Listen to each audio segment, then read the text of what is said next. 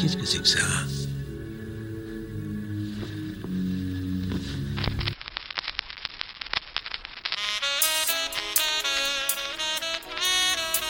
Non, non, non, non, non, non, non.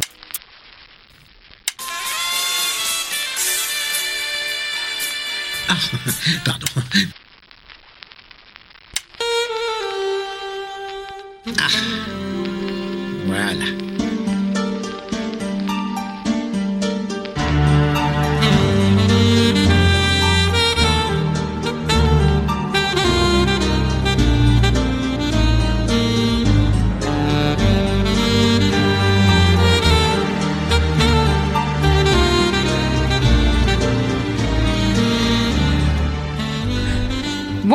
Bienvenue pour ce nouvel épisode d'Agatha Christie.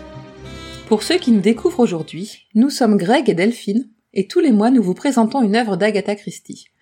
Nous abordons sa bibliographie dans l'ordre chronologique de publication. Dans chaque épisode, nous vous proposons une présentation de l'œuvre, un résumé complet, un point sur la place de l'œuvre dans la vie de l'auteur, et pour finir des adaptations que nous avons trouvées. La semaine suivant l'apparition de l'épisode, un concours en collaboration avec le livre de poche sur nos comptes Facebook et Instagram vous permettra de gagner le livre d'un futur épisode. Comme pour chaque épisode, nous sommes accompagnés d'un invité et aujourd'hui c'est une invitée. Nous recevons Christelle. Bonjour Christelle. Bonjour. Qui es-tu et où nos auditeurs peuvent-ils te trouver? Donc tout d'abord merci beaucoup euh, de m'accueillir par ici. Je suis vraiment ravie euh, bah, de participer à ce podcast euh, parce que je vous écoute de coup depuis un petit moment et je suis ravie d'être invitée. Donc moi c'est Christelle, je suis indépendante en tant que professeure de français. J'interviens auprès d'élèves de tout âge, du collégien à l'adulte qui souhaite passer un concours en passant par euh, mes chouchous, les lycéens et les étudiants dans le supérieur. Euh, je fais un métier passion que j'ai créé euh, sur mesure pour moi-même j'en suis plus qu'heureuse. Et pour me retrouver, j'ai un site internet, taprofdelettres.fr et surtout, surtout Instagram où je suis présente au quotidien pour parler bouquins parce que avant tout, je suis une passionnée de lecture en tout genre, pas uniquement en roman noir, en tout genre. Et je partage aussi quelques astuces pour mes élèves. Et du coup, ton compte Instagram, c'est quoi? Pour que nos auditeurs puissent te retrouver Arrobas ta prof de lettres. D'accord, parfait. Au pluriel, bien sûr, lettres. Bon, alors une prof de lettres, du coup, on va devoir surveiller euh, les fautes de français, les accords, euh, voilà, les, les hésitations, les tout hésitations, ça. les... Ça, ça, va, ça va les, être liaisons, les liaisons dangereuses et compagnie. Donc ouais, tu vois, tu, tu, tu, dis, tu disais hors antenne que t'étais un petit peu stressé, mais du coup, tu renvoies le stress chez nous. Là, c'est nous qui avons la pression, du coup, quoi. Oui, mais je pense que toutes les petites erreurs, c'est moi qui vais les faire. Ah. Mais non. Bah, je préfère si c'est comme ça. T'as l'habitude, tu vis avec une prof, toi. Ouais, non, puis en plus, euh, je, je, je, suis habitué aux erreurs diverses et variées. Et sinon, pourquoi est-ce que tu as accepté de participer à cet épisode et quelle est ton histoire avec Agatha Christie? Alors, euh, Agatha Christie et moi, c'est une histoire qui remonte à longtemps puisqu'elle a toujours été dans les bibliothèques de ma maman. Et euh, ma maman l'avait lu quand elle était euh, au collège, en commençant par les dix petits nègres, qui s'intitulent maintenant Ils étaient dix. Ouais. Et euh, arrivée en quatrième, elle m'a dit euh, "Eh ben, je suis sûre que ça va te plaire. Euh, ça va être ton premier Agatha Christie." Et puis euh, j'ai pu lâcher. euh, voilà, je participe à tous les challenges lecture autour d'Agatha Christie. Euh, j'ai même une tasse avec Ada Agatha Christie dessus. Oh, elle est trop voilà. voilà. Je suis mordue de de alors de ce qu'elle écrit, mais aussi de l'autrice. Je trouve sa Oui. vie digne d'un roman en fait. C'est pas pour rien qu'on a une rubrique totale complète consacrée à, à elle, parce que moi aussi je trouve ça impressionnant à la vie qu'elle a menée à, à l'époque où elle a vécu en fait. Mais du coup, la, la tendance d'héritage matrilinéaire euh, d'Agatha Christie et plus particulièrement des dix petits nègres euh, se poursuit parce que je pense que tu es au moins la troisième ou quatrième personne qu'on reçoit euh, et qui a connu euh, dans ces conditions-là Agatha Christie. oui, je, je pense ça. que c'est une histoire de transmission. complètement, ouais. Tout à fait. Et C'est marrant, c'est c'est rigolo. Enfin, je pensais pas que c'était autant en fait. Je m'en étais pas rendu On compte avant. découvre des choses. C'est aussi tu... c'est- Agatha Christie est une expérience sociologique. euh, Exactement. Ok, l'é- l'épisode d'aujourd'hui sera consacré au roman 5h25. Euh, Christelle, est-ce que tu avais déjà lu le livre de ton côté? Non. Alors pourtant euh, j'en ai lu des, Aga- des Agatha Christie, mais celui-ci jamais. Euh, et ça a été euh, une, une très bonne surprise. D'accord. Ah, très bah, bien. c'est parfait, tu vois, j'allais dire. Bah, voilà. Dis-nous ce que tu en as pensé de manière succincte. T'as as anticipé notre notre demande. C'est parfait. Et toi, t'en as pensé quoi? Euh, je le dirai après. Ah D'accord. On garde la surprise. Non, euh, allez, Je- je, je, je, c'est- je- je veux dire, je, je trouvais ça pas mal. Enfin, il y, a- il y a des éléments qui, à force de lire des Agatha Christie, parce que du coup, c'est quand même le quatorzième, on retrouve quand même des tendances ou un peu des tics d'écriture ou des personnages, des archétypes de personnages euh, très forts, mais celui-là a quand même quelques petites particularités euh, où j'ai, je me suis dit oui, ah, c'est vrai que c'est pareil et en même temps c'est poil différent. Donc euh, Elle évolue dans son écriture. ouais. Mm. Et puis elle, a, ouais, elle arrive toujours à trouver un petit, une petite originalité, on va dire. Oui. Ça. Non, moi j'ai bien aimé. Ça se lit bien. C'était un, Ouais. un agréable moment. On te donne la parole, Delphine, pour la présentation générale de l'œuvre. Alors, un après-midi d'hiver à Sitterford House, une luxueuse demeure perdue dans la campagne de Dartmoor. Mrs. Willett a loué la maison pour la saison à un vieux militaire en retraite qui, pour l'occasion, a libéré les lieux et s'est installé à quelques kilomètres de là. Mrs. Willett a invité les habitants du hameau pour le thé. On s'ennuie un petit peu, et c'est alors que Violette, la fille de l'hôtesse, propose une séance de table tournante. Les six invités se prêtent au jeu de plus ou moins bonne grâce. Mais la séance tourne au drame quand l'esprit invoqué annonce la mort du propriétaire des lieux, le capitaine Trevelyan. Le titre original du livre, c'est The Sitterford Mystery. Et euh, je comprends parce que 5h25 euh, en anglais, c'est- ça sonne pas très très bien, je trouve. Mm. Five, euh, 25 past 5, ça fait un peu... euh, Ouais. Un peu trop... Je sais pas, je préfère The Sitterford Mystery. je sais pas, qu'est-ce que tu en penses, Oui, je suis d'accord. Par contre, je trouve que ça sonne vraiment bien en français. Enfin, j'aime bien le 5h25. Oui, Je trouve que ça sonne bien. Mais en anglais, Ça. non, c'est pas, c'est pas génial. Voilà. Et, en Mais- allemand, alors, euh. Äh, 25 Uhr, un truc comme ça. 5 Uhr 25 Un truc Je comme sais ça plus, ouais, quelque chose de ce goût-là. Un lointain souvenir d'allemand. Donc le, le roman est le roman a été publié en 1931 au Royaume-Uni et aux États-Unis en même temps, mais aux États-Unis, il a été publié sous le titre The Murder at Hazelmoor. Je ne sais pas quel est ce Hazelmoor. Mais Hazelmoor, c'est la, c'est la, c'est la, c'est la résidence la qui résidence loue Ah que- oui, d'accord. Où Trevelyan est Oui, c'est assassiné, vrai, j'avais oublié. Ok. Et donc c'est la première fois qu'un roman d'Agatha Christie a un titre différent aux USA et au Royaume-Uni. Il a été publié en 1936 en France aux éditions des Champs-Élysées. Oui. C'est marqué, il a été publié en 19 236 en France. Donc là, on est carrément dans le turfu. C'est génial. c'est Ah zut, hein, une coquille, ça arrive. donc publié en 1936 en France aux éditions des Champs-Élysées, c'est le numéro 190 de la collection Le Masque. La fameuse collection orange que je t'ai vu euh, agiter tout à l'heure. euh. Mm. C'est toujours le numéro Euh, 190 il est où le numéro? Ah oui, c'est ça. C'est toujours le numéro 190. Exactement, j'ai pas dit de bêtises. Non, alors. non, non. Après, euh, ça, c'est une édition vintage et elle, elle est de 1992, celle-ci.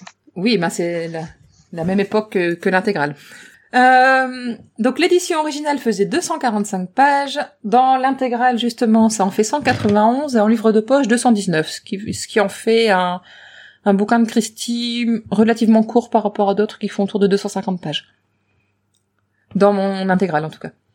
Et en audiobook, ça ne fait que 6h36 en anglais et toujours lu par Hugh Fraser, qui est le fameux Hastings de la série Poirot. Et j'ai encore une fois écouté un petit extrait, c'est toujours aussi agréable, sa, sa voix avec son anglais euh, parfait, avec son petit accent. hein. Enfin, j'ai j'ai un truc avec l'accent. Mm, J'aime beaucoup aussi. Ça me plaît beaucoup. Il y a quelque chose d'en en plus. Une certaine élégance, un certain raffinement, j'aime bien. C'est exactement ça. c'est Alors, ça. ouais, ouais. c'est parce que c'est des Anglais, euh, voilà, déjà. Des bien. vrais anglais, oui, Parce bien que sûr. si t'entends des, des Anglais par, sans- euh, parler à la, euh, au sortir Oui, du non. stade de foot, euh, c'est pas. non, non, c'est pas le même. même anglais. Non, non, non. Moi, c'est l'Oxford English qui me... et donc, la traduction a été faite par Elisabeth, Elisabeth Luc pour l'intégrale du masque, et c'est la même traduction qui a été conservée pour la nouvelle édition au livre de poche, Et je pense que dans ton édition à toi, Christelle, ça doit être euh, encore une fois le Oui. même, euh, Oui, oui. la même traductrice puisque c'est la même édition. Ah bah du coup, pour une fois, on devrait pas avoir trop de Bah je sais pas, toi ton édition, c'est de pas la... euh, C'est le premier traducteur et j'ai pas le nom du traducteur du premier. euh. Ok, bon, on verra. Si, si à un moment je te vois froncer les sourcils parce que je dis un nom bizarre, je saurai qu'il y a des différences. Ce sera pas la première Voilà, fois. mais jusque là, on a Hazelmoor qui est pareil, Trevelyan. Ouais, ouais. Les noms des personnages, euh, en regardant l'adaptation, on était à peu près d'accord. Ouais, Il y a Mickey, Donald, ça. ça- Exactement. ça- Enfin voilà, pour la, je pense qu'on a fait le tour de ce qu'on pouvait dire sur le, le livre en tant qu'objet. Très Et on va passer maintenant au résumé complet. Ouais. Alors encore une fois, je vous préviens, chers auditeurs, si vous n'avez pas lu le livre et que vous ne voulez pas être qu'on vous divulgage la solution du mystère, faites pause et allez le lire avant de reprendre votre écoute. Vous pouvez aussi tout simplement passer au chapitre suivant, puisqu'on va faire comme d'habitude des chapitres. Et là, dans le résumé, on va vraiment tout, tout vous dire. À toi, Greg. Donc le hameau de Sitaford est bloqué par la neige hivernale, ce qui n'empêche pas le major Burnaby de se rendre à la demeure de son ami, le capitaine Trevelyan. Celui-ci, riche retraité aimant beaucoup l'argent, l'a loué pour la saison à Miss, Mrs. Willett et sa fille Violette, revenant d'Afrique du Sud. Elles ont d'ailleurs invité les habitants des six maisons proches. Il y a notamment Mr. Rycraft, passionné des oiseaux, Mr. Duke, le plus récent des propriétaires, et Mr. Garfield, entre autres. Les convives sont, comme tu le disais Delphine, en manque euh, de joueurs compétents au bridge et du coup décident de se faire une petite séance de spiritisme. Évidemment. Après des débuts laborieux, la table se met à trembler pour épeler le nom d'un esprit. Aïda, qui voudrait parler d'une certaine Diana à Ronnie Garfield, qui semble plus préoccupée euh, par Violette, sa voisine. Un deuxième esprit survient et fait alors une lugubre prédiction. Le capitaine Trevelyan serait mort assassiné. Le jeu étant allé trop loin au goût des convives, il s'arrête. Il est 5h25. Le major Burnaby, inquiet, décide d'aller vérifier si son ami logeant temporairement à Exhampton, à 10 km de là, est bel et bien sain et sauf. Deux heures et demie plus tard, Burnaby arrive à Hazelmoor, le logement que loue Trevelyan. Il sonne, il tape, mais rien. Il fit donc voir le policier qui appelle, en vain. Accompagné du docteur Warren, ils retournent sur place et parviennent à entrer par une fenêtre entr'ouverte. Trevelyan gît face contre le parquet, les bras en croix. Ah. Autour de lui, des papiers épars et un tissu rempli de sable qui servait à couper l'air sous les portes. Ouais, c'est un, Un un boudin, de porte, ouais, un chien de porte. Ouais. Le médecin estime l'heure du décès datant entre 2 et 3 heures. Enfin, remontant à deux, entre 2 et 3 heures. Et il est à peu près 8 heures à ce moment-là. Voilà. Donc, autour de 5h25. Ce qui glace Burnaby d'effroi.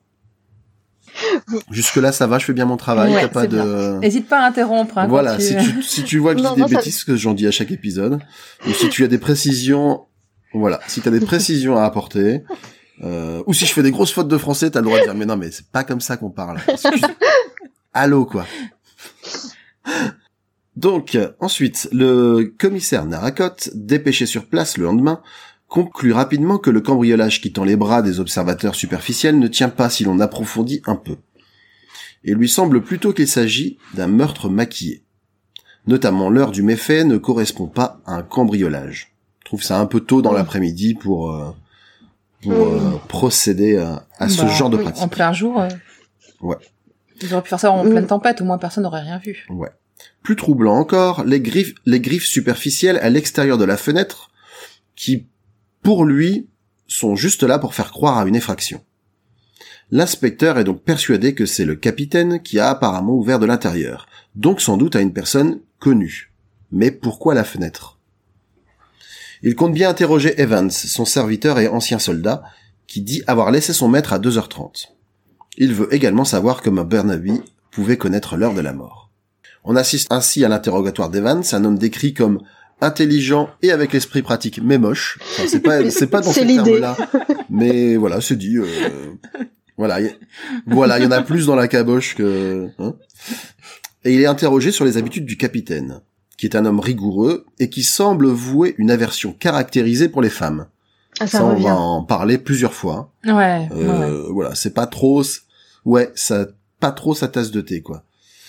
Il était d'ailleurs opposé au mariage d'Evans et a, et a tenu à emporter ses affaires pour qu'aucune femme n'y touche pendant le séjour des Willett euh, dans sa demeure. Ah, puis, Des fois qu'elle les contaminerait. Ouais, ça fait un peu une obsession euh, maladive, oui, quoi, oui, tu oui, vois. surtout les affaires qu'il emporte avec lui. Mhm. Enfin, Voilà.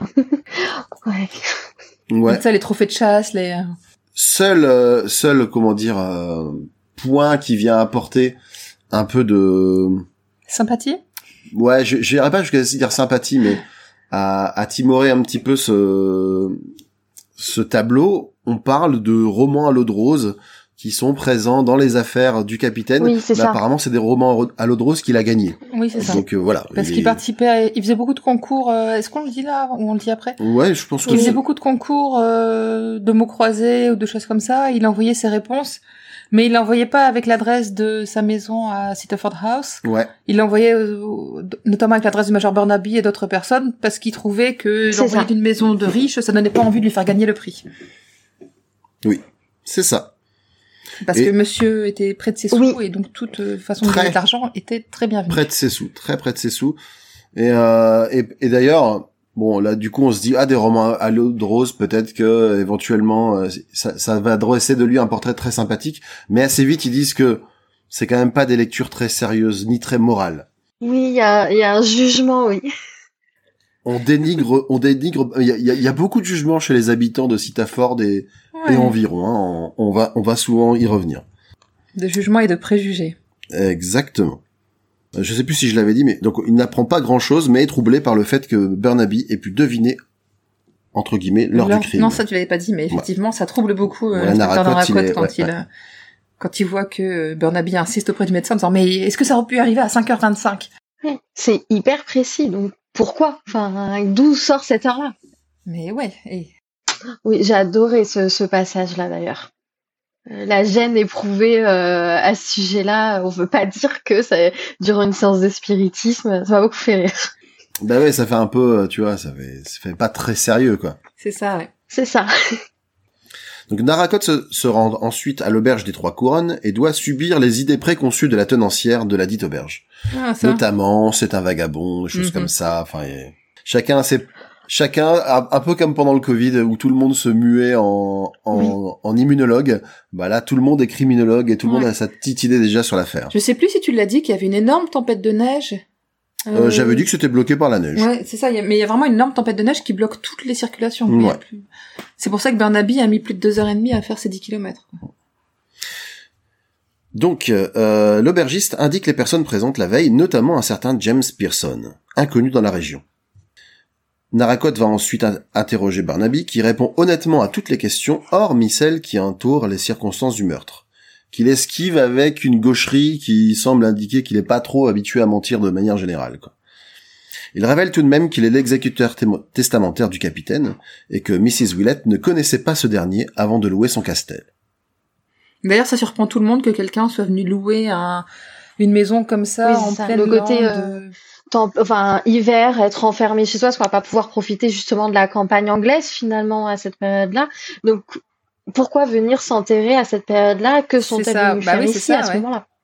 C'est ça. Et- Mais que et- diable venait-elle donc faire dans cette galère? et Christie en, en, en bonne romancière euh, te, te donne cette piste subtilement mais fermement en disant oui c'est quand même bizarre hein, ces personnes dont on sait pas où elles viennent tout ça Ouais, voilà. à suivre si t'es un petit peu malin l'enquêteur euh, l'enquêteur en herbe là tu Vas-y. tu vas suivre cette piste là Burnaby accompagne ensuite Naracotte chez le notaire ils y apprennent que Mrs. Willett ne recherchait pas spécifiquement le bien de Trevelyan, mais souhaitait plutôt se couper du monde.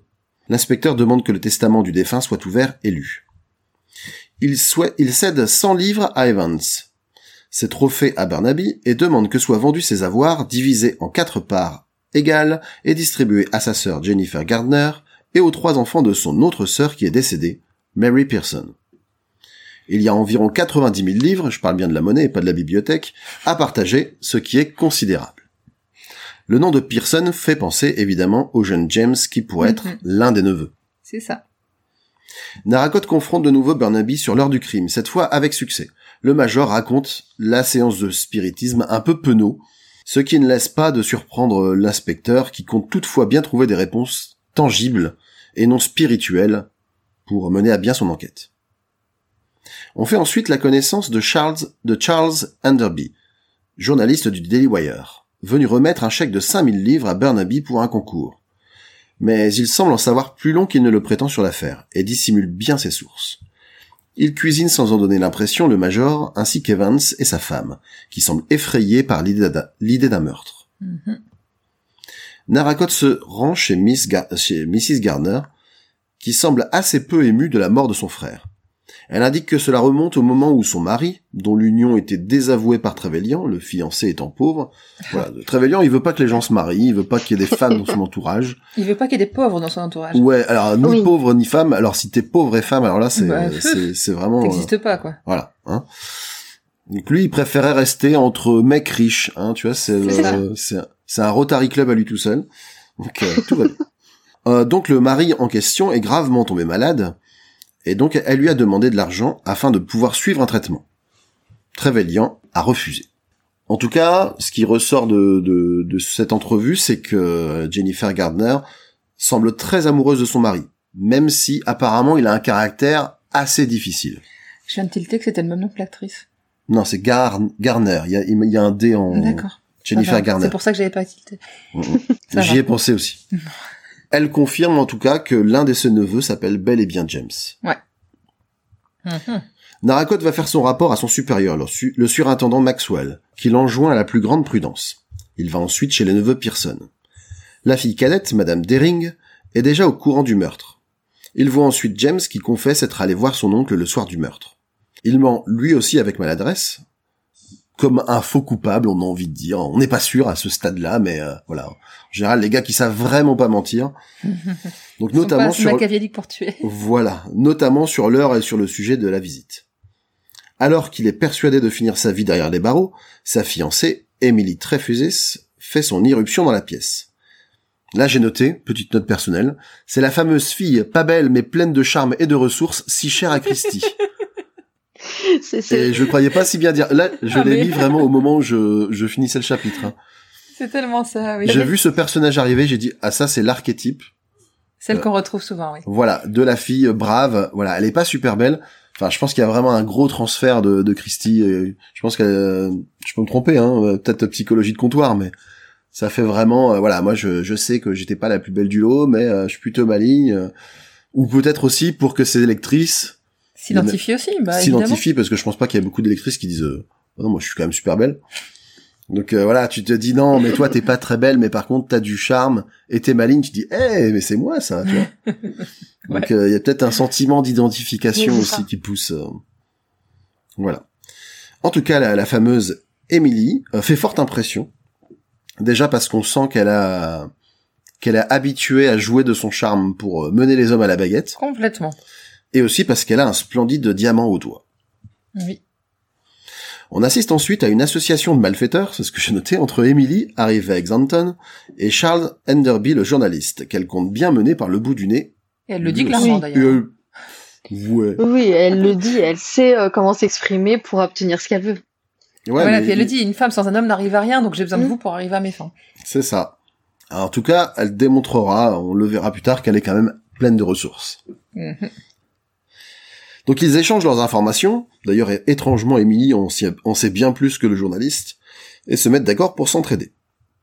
Emily convainc Charles de l'innocence de James, qu'elle décrit comme trop faible pour tuer. Donc, pas si c'est vraiment un compliment, mais voilà, Ouais. c'est... euh, Euh, voilà. Elle est... Mais jusqu'à la fin, moi je trouve que jusqu'à la fin, ce James est maltraité quand Ah même. non, hein. mais James, c'est le boulet, quoi. Mais le gentil Mais boulet. c'est ça, parce que d'une certaine manière, elle est aussi objective sur, euh, sur les qualités et les défauts de son fiancé. Enfin, finalement, c'est ça. Elle, est, elle sait comment il est. Complètement. Elle sait pourquoi elle est avec lui, ouais. Elle sait pourquoi elle l'aime. Ouais, mais c'est c'est c'est c'est c'est un peu terrible, tu vois. Il je, je je vais passer pour le romantique de service, mais tu vois, t'as t'as, t'as la phase où t'es t'es un peu énamouré de la personne, justement, où peut-être euh, t'es un peu aveuglé par ses défauts. Elle pas du tout. Hein. Elle est peut-être déjà passée au-dessus de ça. ouais, non mais non, mais lui là, euh, commettre un meurtre, non mais t'as vu, c'est c'est un faiblard. hein, Qu'est-ce que que Mais en fait, elle est très ancrée dans, dans le réel. C'est un personnage qui est très terre, enfin, les pieds sur Oui. terre. hein, Voilà.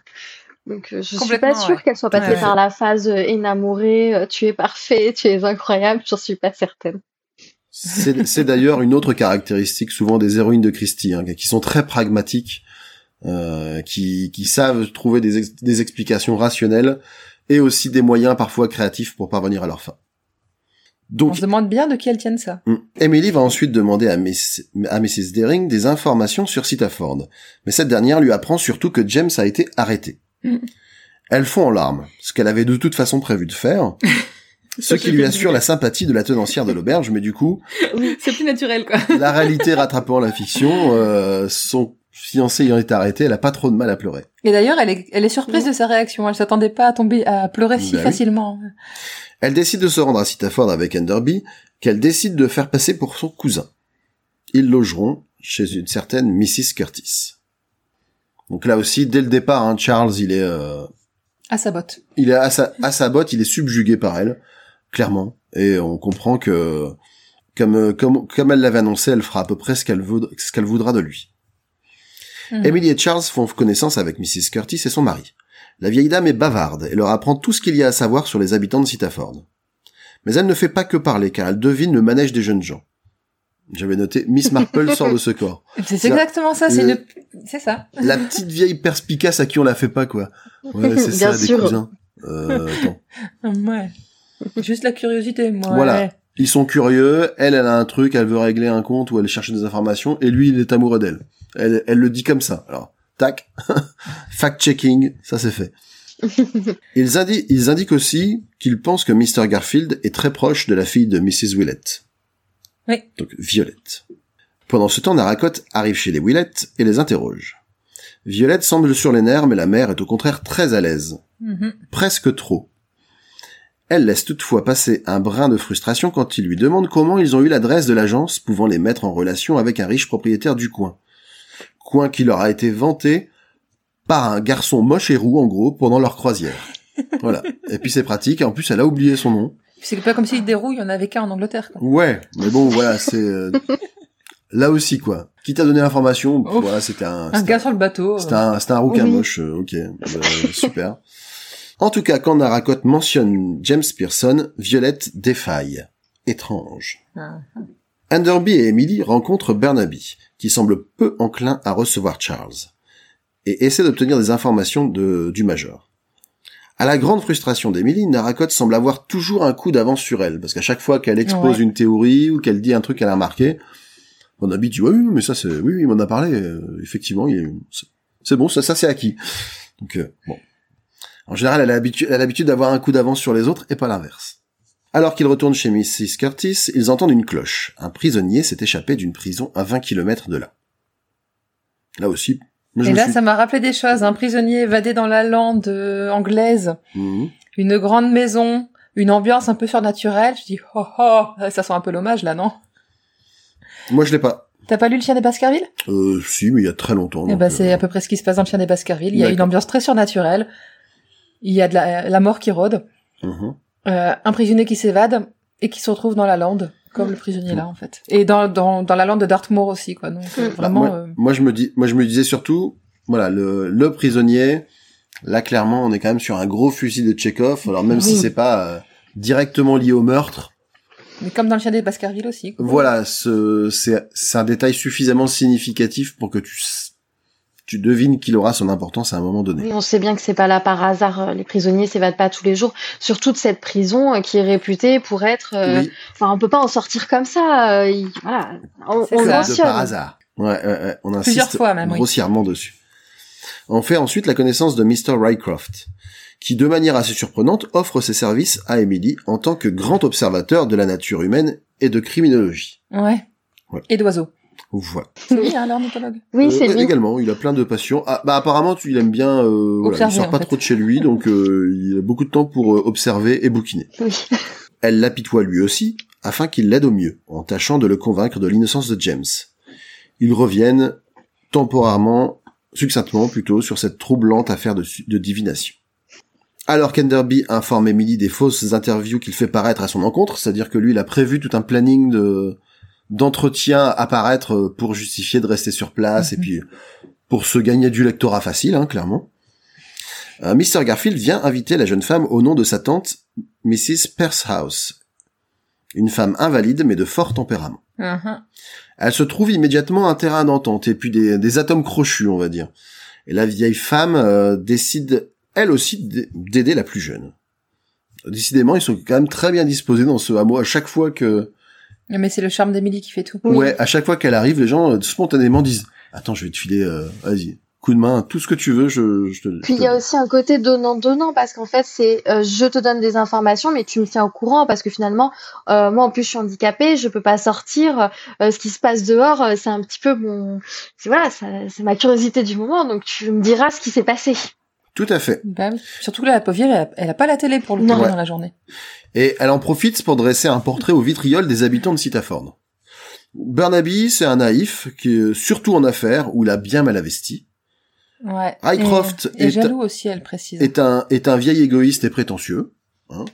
Mr. Duke euh, la perturbe un peu parce qu'il parvient à rester mystérieux derrière son apparente banalité.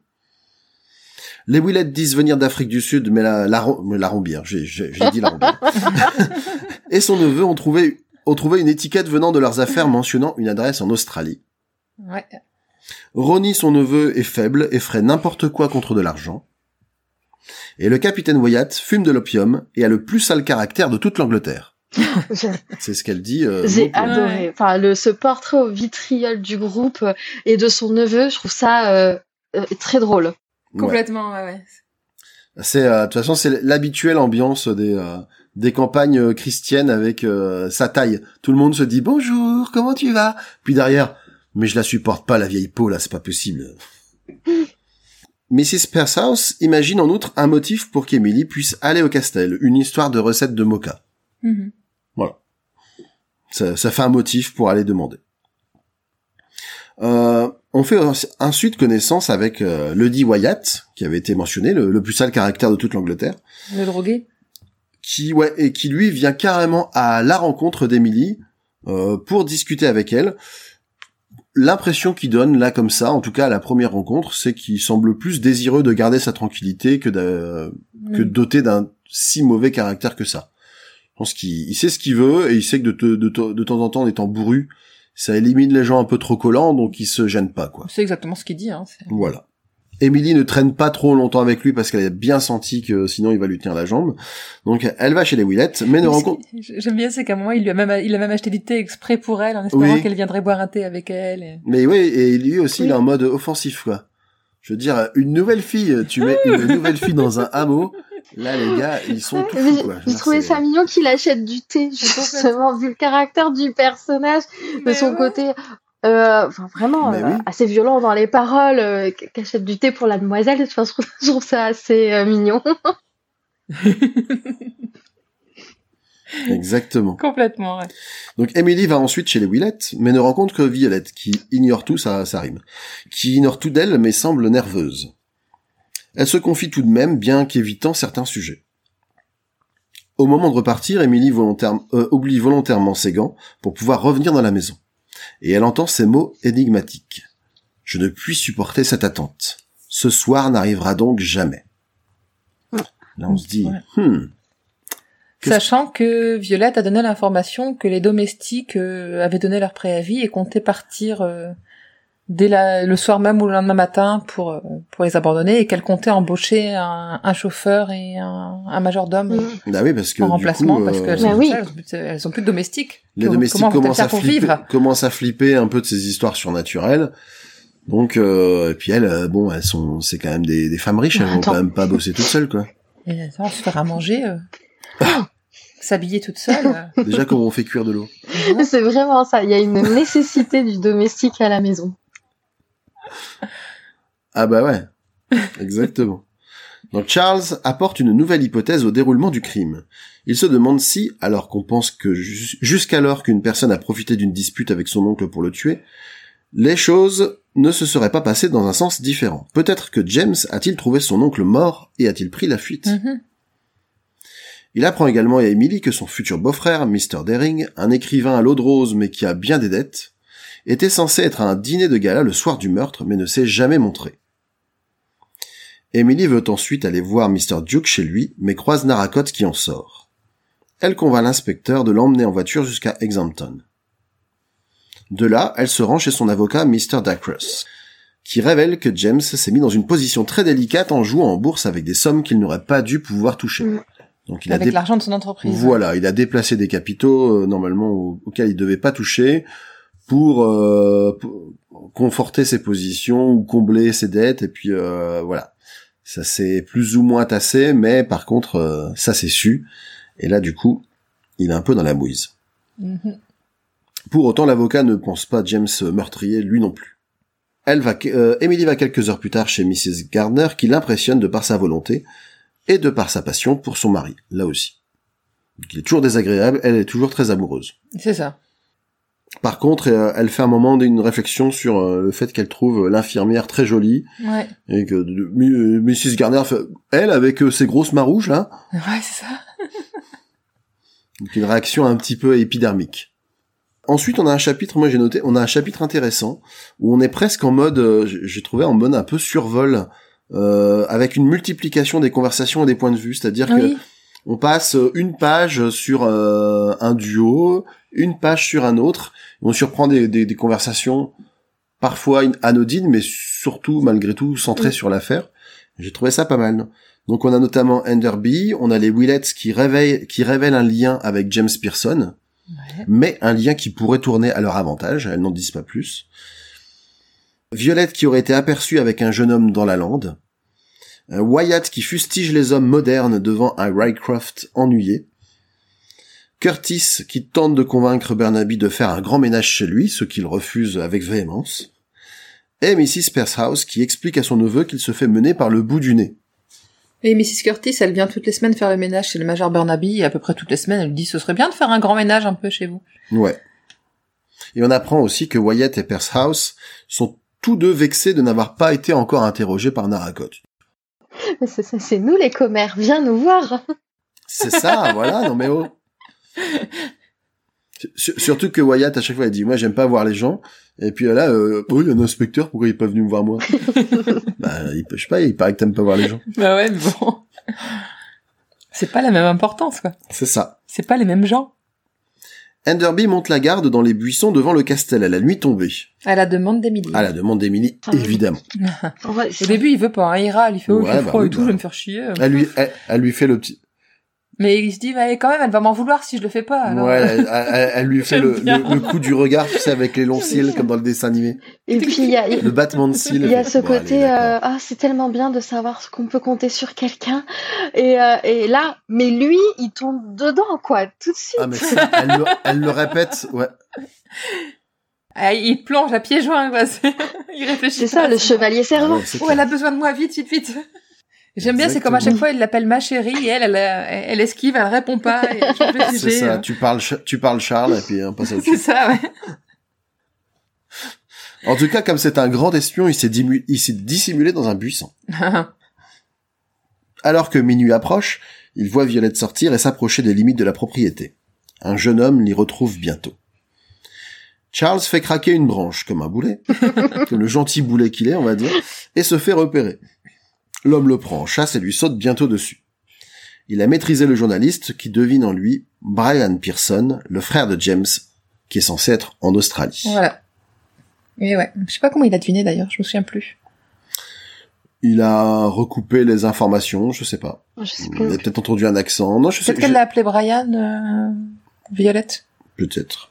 Enfin bref, donc il reconnaît. euh, Mais ça semble logique. C'est pas par. euh, C'est pas par. euh, Comment dire Il devine pas en fait. Il arrive. Non, mais il a de des soupçons, mais il tente le coup en fait, parce que là il se ça, oui, dit, je veux me faire passer à tabac, Mm, oui. donc il faut que je contre-attaque et que je, voilà, que, que je sorte un truc que, que je l'ai stupé, que je l'ai stu... Stupéfait. que je l'ai stupéfait. stupéfait. Que je stupé quoi Que je stupéfie. Oui, stupéfie. Ah bah oui, tout bêtement, putain. Merci la prof de français. Et franchement, rien que pour ça, c'était bien que tu viennes. Waouh. La, la détresse, la détresse pour conjuguer un verbe, quoi.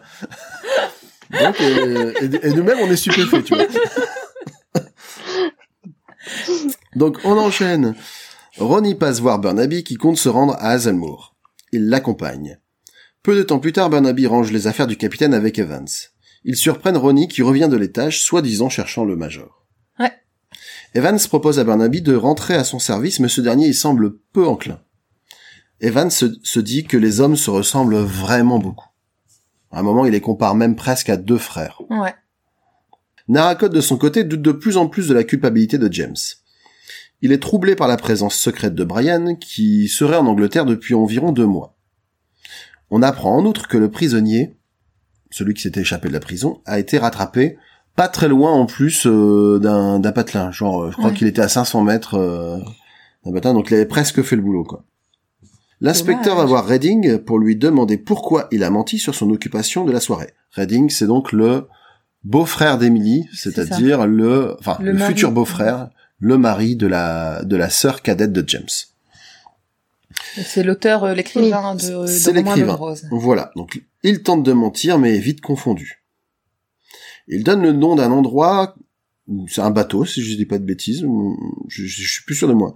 J'avais noté un si, si, bateau. c'est un bateau. Ouais, il, c'est est, bien il ça, est- hein. il est reparti de... L'éditeur est reparti euh, pour les États-Unis, donc il est actuellement en mer sur un C'est ça. bateau. Ouais, c'est un nom. Oui, sur le Gargantua.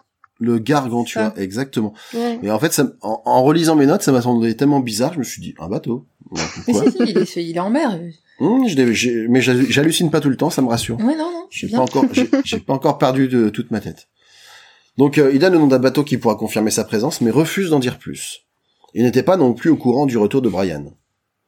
Au passage, euh, Narakot remarque que Redding possède un, un exemple d'orgueil et préjugé, où est noté le nom de Martha Rycroft. C'est là aussi que le que Narakot demande à, à Redding d'écrire le message, ou Redding exige d'écrire lui-même le message pour son éditeur. Oui, Euh, oui, c'est ça. Merci de confirmer euh, mon ça. alibi de machin. Mais euh, parce qu'il veut pas que l'éditeur sache qu'il est accusé de meurtre, parce qu'il pourrait rompre son, enfin qu'il est pas accusé, mais qu'il est euh, On va en reparler plus mêlé tard. Effectivement, en tout cas, ça pourrait le. à ce stade, à ce Voilà. stade-là, effectivement, il exige de rédiger le Et moi, message. quand, quand j'ai lu ce message, je me dis c'est bizarre quand même. Merci de confirmer mon alibi. Euh... Bah, c'est un peu là, je- directif. J'étais bien avec vous, quoi. C'est ça. C'est voilà, c'est je, je confirme votre alibi, mais je sais pas ce que c'est votre alibi, quoi. C'est. Je trouve ça un peu bizarre. Oui. C'est Merci de confirmer que nous étions bien ensemble, tu vois. Ça aurait été un peu moins bizarre, quoi. Mm. Ce, ce, ce- maintenant que tu le dis, oui, moi, sur le coup, ça m'a pas choqué. Le gars me semblait tellement louche de base que le fait qu'il parle d'alibi spontanément, moi, ça me, ça m'a pas du tout euh, perturbé, quoi. Donc, on retrouve un peu plus tard Enderby et Emily qui font le point sur l'affaire. Brian fera un bon coupable, mais cela n'explique pas l'affaire de la table. Mhm. Alors qu'ils devisent, ils aperçoivent Jennifer Gardner qui les regarde, bientôt rejointe par Ronnie. Mhm. Quel est le lien entre ces deux-là? Emily retourne au laurier. Donc C'est là où ils ont la discussion en- où elle se dit qu'il faut chercher les perdants plutôt que les Non, gagnants. c'est c'est après. Mais euh, parce que alors c'est un truc que j'ai remarqué, c'est que oui, ils passent beaucoup de temps à faire le point sur l'affaire. À chaque fois, ils te Bah, c'est bien, ils, ils te, ils font des petits points de sauvegarde. Voilà. Je dirais, alors attends. Pour, euh, pour s'assurer qu'on suit bien. aussi. si vous avez raté les épisodes précédents, alors euh, du coup Brian c'est qui euh, En attendant, donc Emily retourne au Laurier, donc la résidence de, de Jennifer Gardner, et elle y va spécifiquement pour rencontrer Robert, Ouais. Qui est décrit plus ou moins comme un bel homme, cruel et invalide. Cruel euh, dès le début, hein, de toute façon, début, on voit ouais. que dans, dans chaque phrase qu'il en fait, il est hyper incisif avec elle parce qu'il lui dit alors ça fait quoi alors ça fait quoi d'être euh, fiancé à un meurtrier des trucs comme ça, quoi. Vraiment euh, charmant. Euh, Très agréable. belle per- belle personnalité, voilà. Exactement. Donc en tout cas, il ne lui apprend rien mais écourte la conversation quand on lui parle du meurtre. Émilie repart mais elle réutilise Oh, euh, la ruse du- des gants oubliés pour revenir les chercher et elle, parvient à surprendre Robert main dans la main avec son infirmière. Oh, on s'en doutait pas du tout. Voilà. On l'a pas vu venir. Ouais. Alors que du coup, elle, elle rejoint Underby, ils égrènent effectivement ceux qui ne pourraient pas être les meurtriers, Voilà, c'est ça. et ils parlent malgré tout des coupables potentiels euh, un peu saugrenus, et ils mentionnent d'ailleurs Emily elle-même. Oui. Se dit, ah, pourquoi pas après tout. Eh Oui, ben, c'est ça. C'est Ou Charles. qui hérite, hein. Ou Charles. Pour avoir un article à écrire.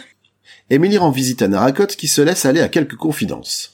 Si Dering semblait avoir un alibi avec son éditeur Rosencraum, en mettant ce dernier sous pression, la vérité éclate. Dering n'était pas avec lui. Donc Dering dont la police a trouvé un certificat de mariage au nom d'une certaine Martha Rycroft. Ah ouais. D'ailleurs, il a su, Narakot, que Dering n'était pas avec l'éditeur en renvoyant lui-même un télégramme à l'éditeur en disant merci de confirmer euh, dans le cadre d'une enquête pour D'une meurtre, enquête euh, criminelle, c'est ça. Voilà. Et l'autre, le, Et le, bizarrement l'autre, le fameux ami s'est dégonflé comme une baudruche. Hein, en disant oui, bah, j'a- j'avais confirmé l'alibi en pensant que c'était sa femme qui était jalouse. Voilà, il est, il est pote, mais pas trop. Mm. Donc, Emily reçoit un peu plus tard une missive de Mrs. Belling, la tenancière des Trois Couronnes, qui lui indique qu'Evans a parlé d'une paire de bottes manquantes. Et que ça le chiffonne. Ouais. Après avoir rendu visite à l'aubergiste, puis à Mrs. Evans, elle se rend à Hazelmoor.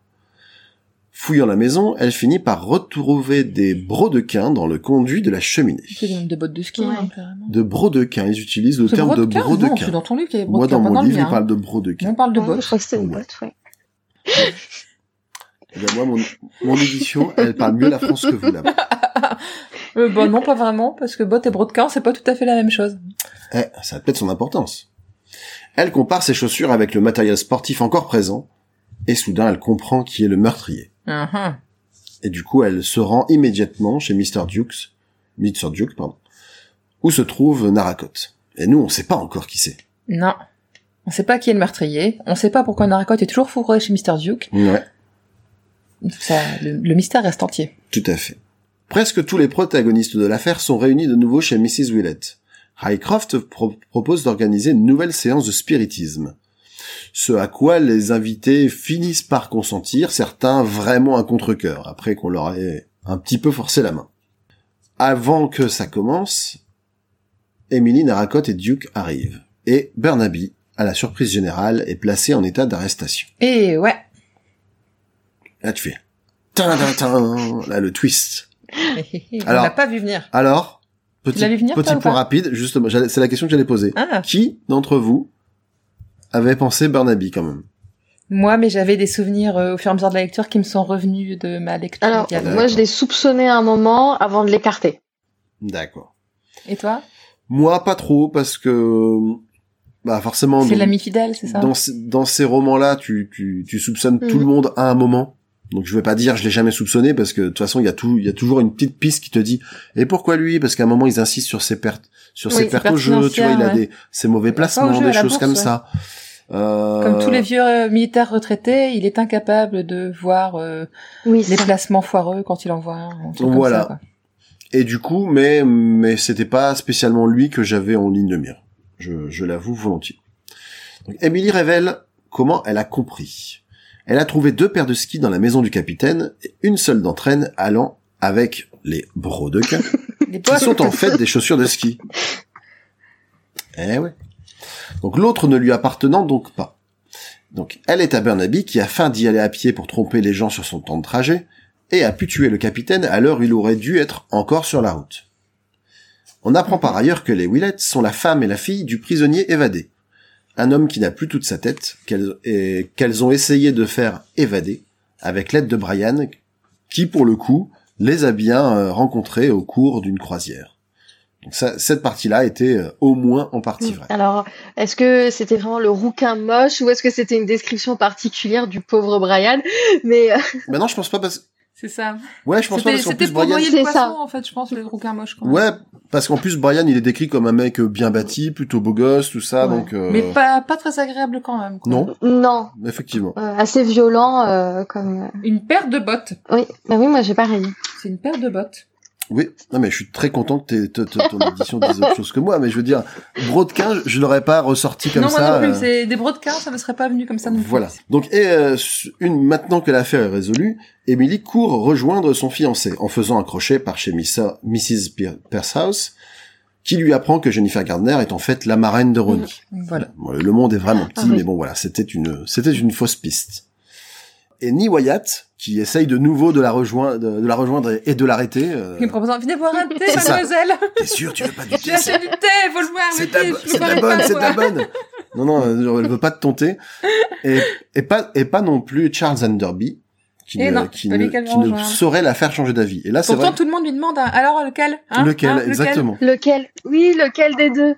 Et, et, et, et elle, très clairement, elle dit qu'il n'y a jamais eu de doute dans sa tête, que tout ce qu'elle a fait, tout ce qu'elle a laissé paraître, c'était pour qu'il soit à sa botte et faire euh, ce qui, ce qu'elle, ce voulait qu'il Ouais, fasse, quoi. ça. Et D'ailleurs- lui, il est un peu choqué Ouais. et, et, Et un- elle lui dit que c'est parce qu'elle sait très bien que lui s'en sortira avec sa carrière de toute façon et qu'il a pas besoin d'elle. Voilà, donc elle préfère, elle préfère le loser parce que lui, il a vraiment besoin d'elle euh, et il fera rien sans elle. C'est, c'est une manière de voir les choses. Écoute, euh, pourquoi pas.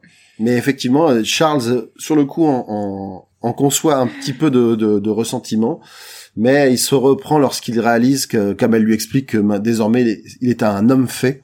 C'est l'expression qui est, qui est employée Ouais, dans, mon livre Et le- dans le nôtre aussi. et qui et qui va d'ailleurs euh, pouvoir euh, continuer sa brillante carrière en ayant une interview exclusive avec Mr Duke qui se trouve être l'ancien inspecteur en chef de Scotland Yard, Et, euh, rien de moins. Qui était venu passer sa retraite tranquille dans un coin paumé. Voilà. On croirait Hercule Poirot quand il plante ses navets, quoi. C'est un peu le c'est un peu ça. Il était beaucoup plus discret qu'Hercule Poirot Oui. mais globalement c'était c'était ça. Voilà, ce qui conclut ce qui conclut mon résumé. Est-ce que vous avez des choses que vous souhaitez préciser éventuellement que j'aurais pas dit ou est-ce que ça ça non, vous il était bien ton résumé aujourd'hui. Oui, J'ai- il j'ai- était très bien. J'ai l'impression que j'ai raconté moins de bêtises. Mais ouais. Eh, au bout de, au bout de 14 romans, je commence à m'améliorer. Eh, comme quoi, tu vois, tout est, tout est possible. Croi- croyez en vos rêves. C'est important. Maintenant, on va, on va pouvoir donner un avis un peu plus, euh, Développé. un peu plus développé sur, sur le roman. Est-ce que notre cher invité, tu te sens de, de donner ton avis en premier? Pourquoi pas? Euh, c'est parti. Alors, euh, c'est, enfin, on retrouve la patte d'Agatha Christie très vite. On replonge dans cette ambiance euh, euh, très euh, anglaise. On retrouve sa plume assez vite. Moi, j'ai bien aimé aussi le travail de traduction qui a été fait euh, sur ce livre. Je l'ai trouvé assez moderne comme traduction euh, et agréable à lire parce que c'est pas toujours le cas quand euh, voilà, sur certaines éditions qui datent un petit peu. Et alors moi, j'ai, j'ai adoré, mais le processus d'identification, j'ai adoré le personnage d'Emily. Euh, moi, en tant que ouais.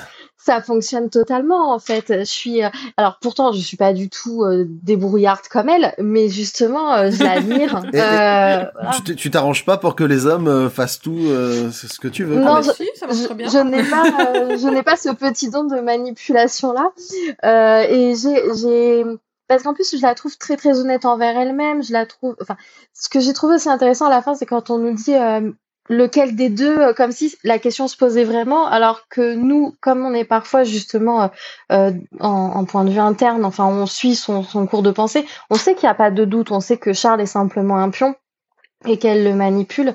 Et je trouve ça intéressant que autour il s'en soit pas forcément rendu compte euh, et que elle a dû bien lui laisser penser que. Euh, et puis elle va jusqu'au bout pour euh, ben, pour libérer l'homme qu'elle aime. Voilà. Et, et c'est un personnage que j'ai j'ai beaucoup aimé. Ma principale difficulté en fait euh, dans ce bouquin, ça a été euh, le fait qu'il soit assez court et qu'il y ait énormément de personnages dedans et qu'on Oui. multiplie les liens entre les personnages justement pour nous euh, perdre un petit peu, nous faire perdre le fil. Ah ouais, les fameux, les fameux 4 degrés de séparation, là, euh, dans la campagne, c'est, c'est bien moins que ça, quoi. Et surtout, il y a- il y, a 2 degrés de séparation au maximum, quoi. Là, là, je suis sur la, la page Wikipédia des personnages. Ils ont fait des catégories par la famille Trevelyan, l'entourage du capitaine, les locataires de Sitaford House, les locataires propriétaires des bungalows du capitaine, les habitants et notables d'Exhampton et les autres personnages. Et en gros, tu dois avoir une cinquantaine de personnages. Ouais, ouais, ouais. c'est impressionnant. Et-. C'est la un richesse. roman, euh, Qui, qui fait euh, 200, enfin moi je, il fait 200, 230 200 pages. pages, ouais. 200, ouais, 200 voilà. pages. Ouais. Euh, et c'est euh, et puis en plus quand on voit euh, notamment Ronnie qui va voir euh, Jennifer, on est là mais attends pourquoi ils sont pas du tout sans avoir de lien? Et donc il y a eu des mots comme ça où je me suis dit je vais faire une fiche personnage pour être sûre de ne pas me perdre. mais du coup ce que j'ai trouvé intéressant c'est que du coup aussi à chaque fois ça relance les interrogations et ça fait euh, passer euh, la suspicion, le doute sur chacun des personnages en fait. Euh, même sur certains personnages dont Jennifer où on nous dit au début euh, quand elle est présentée, c'est sûr que ça peut pas être elle, parce qu'elle est aussi décrite Jennifer Garner comme un personnage, comme une femme exceptionnelle.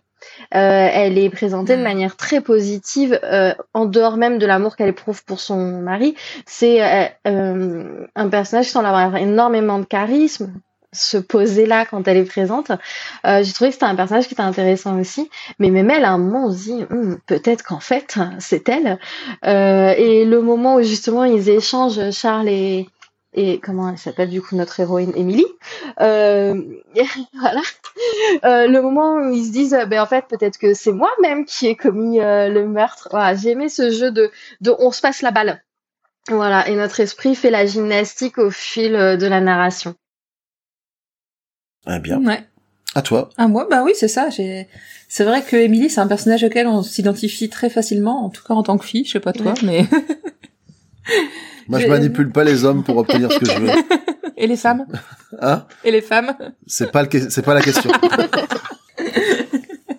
Et donc, euh, j'ai bien aimé justement, comme tu dis, cette, cette profusion de personnages où euh, même quand on ne pense pas qu'on pourrait avoir une raison de les soupçonner, on finit par y arriver en suivant la réflexion des différents personnages qu'on est amené à suivre.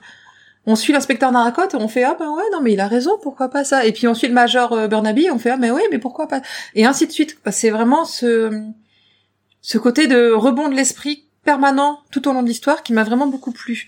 Et même si j'avais encore, euh, enfin si en lisant j'ai des souvenirs de lecture qui me sont revenus où cette histoire de ski est réapparue quand on a parlé des bottes, j'ai fait ah mais oui il y avait une histoire de ski. Ah mais oui donc et puis le major à un moment je fais mais non mais c'était lui mais c'est pas lui. Mais j'a- j'avais cette idée là et malgré tout ça m'a pas empêché de de rebondir sur les soupçons en me disant bah non je me souviens je me souviens pas bien. C'est c'est peut-être bien lui plutôt ou plutôt lui. Enfin c'est vraiment euh, c'est vraiment bien mené. J'aime bien j'aime beaucoup toujours les dialogues moi. Ça me elle me fait rire Agatha Christie en fait. Très souvent quand je lis ce, ce qu'elle Oui. raconte enfin ce qu'elle fait raconter à ses personnages elle me fait rire. C'est euh, et c'est tellement bien euh, bien fait qu'on arrive à voir les personnages agir quand on lit ce qu'elle écrit en fait et c'est vraiment une grosse partie de ce qui m'a plu dans ce bouquin c'est le, le côté très vivant qu'il a où euh, ça bouge, ça bouge. Et comme d'habitude, il n'y a pas de temps mort. Il n'y a pas de moment où on se dit, oh, pff, allez, 25 pages de description de la langue anglaise, euh, c'est bon, on va pouvoir passer. Non, ça, on l'a pas. On a que les éléments nécessaires à la compréhension de l'in- de l'intrigue. On a euh, quelques petits pièges, quelques petits euh, moments de déroute en se disant, mais merde, j'ai mal compris ou j'ai bien compris? Et ça, ben, ça fait tout le charme des que je retrouve à chaque fois dans les bouquins d'Agatha Christie, qui fait que ça me plaît, en fait. Et toi? Ok. Euh, bah moi j'ai bien aimé, euh, j'ai pas tout aimé, mais j'ai j'ai quand même globalement bien aimé ce roman, euh, de par l'aspect un peu cluedo avec Oui. la multiplicité des enquêteurs. Euh, vraiment, chacun essaie de savoir un petit peu, chacun donne des informations, en retient certaines. Euh, j'ai bien aimé aussi le, le ce que moi j'ai vécu un peu comme un changement, un, un changement successif de héros. Au début, quand j'ai commencé à regarder le roman, j'ai vraiment cru que c'était Burnaby qui allait mener l'enquête et essayer de comprendre ce qui est arrivé à son ami. Après, quand on a vu Naracotte arriver, on a dit bah ok, bah, c'est Naracotte que on va suivre Naracotte qui est un poireau bis. Euh, En plus, on, on le décrit pendant tout le roman comme un enquêteur très très perspicace, très compétent, tout ça. Donc, euh, on s'est dit ouais, c'est lui qui va mener l'enquête. Et Pour une fois que la finalement, police n'est pas euh, décrite comme incompétente. déjà voilà. Bah, en fait, il y a deux extrêmes, quoi. C'est les policiers, soit ils sont nuls, soit ils sont poiresques. Donc, euh, il n'y a pas vraiment de, de juste milieu. Euh, et effectivement, après, quand le personnage d'Emily, ah, ce que j'ai regretté, c'est que c'est quand même très archétypal Ah pour oui. elle, euh, archétypique plutôt. Euh, c'est voilà, c'est c'est un personnage qui est déjà vu, qui est qui est habillé de manière différente, mais qu'on qu'on connaît et donc on quand je l'ai vu débarquer, j'ai dit ok, ouais, maintenant euh, c'est elle la star. C'est ça. Euh, Tout de suite, on sait que c'est elle. Hein. voilà. Sinon, j'ai bien aimé aussi la- l'aspect euh, finalement une unité de lieu très forte. Oui. Avec euh, finalement, il y a que deux endroits où en tout fait. se passe. Ouais. Il y a euh, Sitaford, après il y a Exhampton, et euh, il y a y a des voyages entre les deux. Il y a y a divers euh, maisons ou divers lieux dans dans ces dans dans, ces points-là, mais mais c'est à peu près tout. Euh, et aussi du coup les interactions entre les personnages parce qu'ils ont comme c'est un tout petit patelin, ils ont tous des, des liens les uns avec les autres, donc il y a tout. Je sais pas si effectivement si t'étais allé au bout de ton de, de ton de ton graphique, on aurait peut-être vu qu'à un moment euh, chaque personnage parle au moins une fois à tous les autres personnages. J'irai peut-être pas jusque là, mais on doit pas être loin de ça, tu vois. Euh, le seul truc que je regrette aussi, par contre, c'était que, comme je l'avais un peu mentionné, euh, je trouve qu'il y a un peu trop de moments où on fait le point sur l'enquête. Euh, Emily fait le point à l'enquête avec Charles, Emily fait le point à l'enquête avec Naracotte, Naracotte fait le point avec Maxwell. Mm. Euh, Voilà, des fois tu dis ok, là j'ai lu que 10 pages entre les deux, c'est pas la peine de refaire un point. Je sais que je suis pas toujours très rapide, mais euh, là ça va, je, je suis quoi.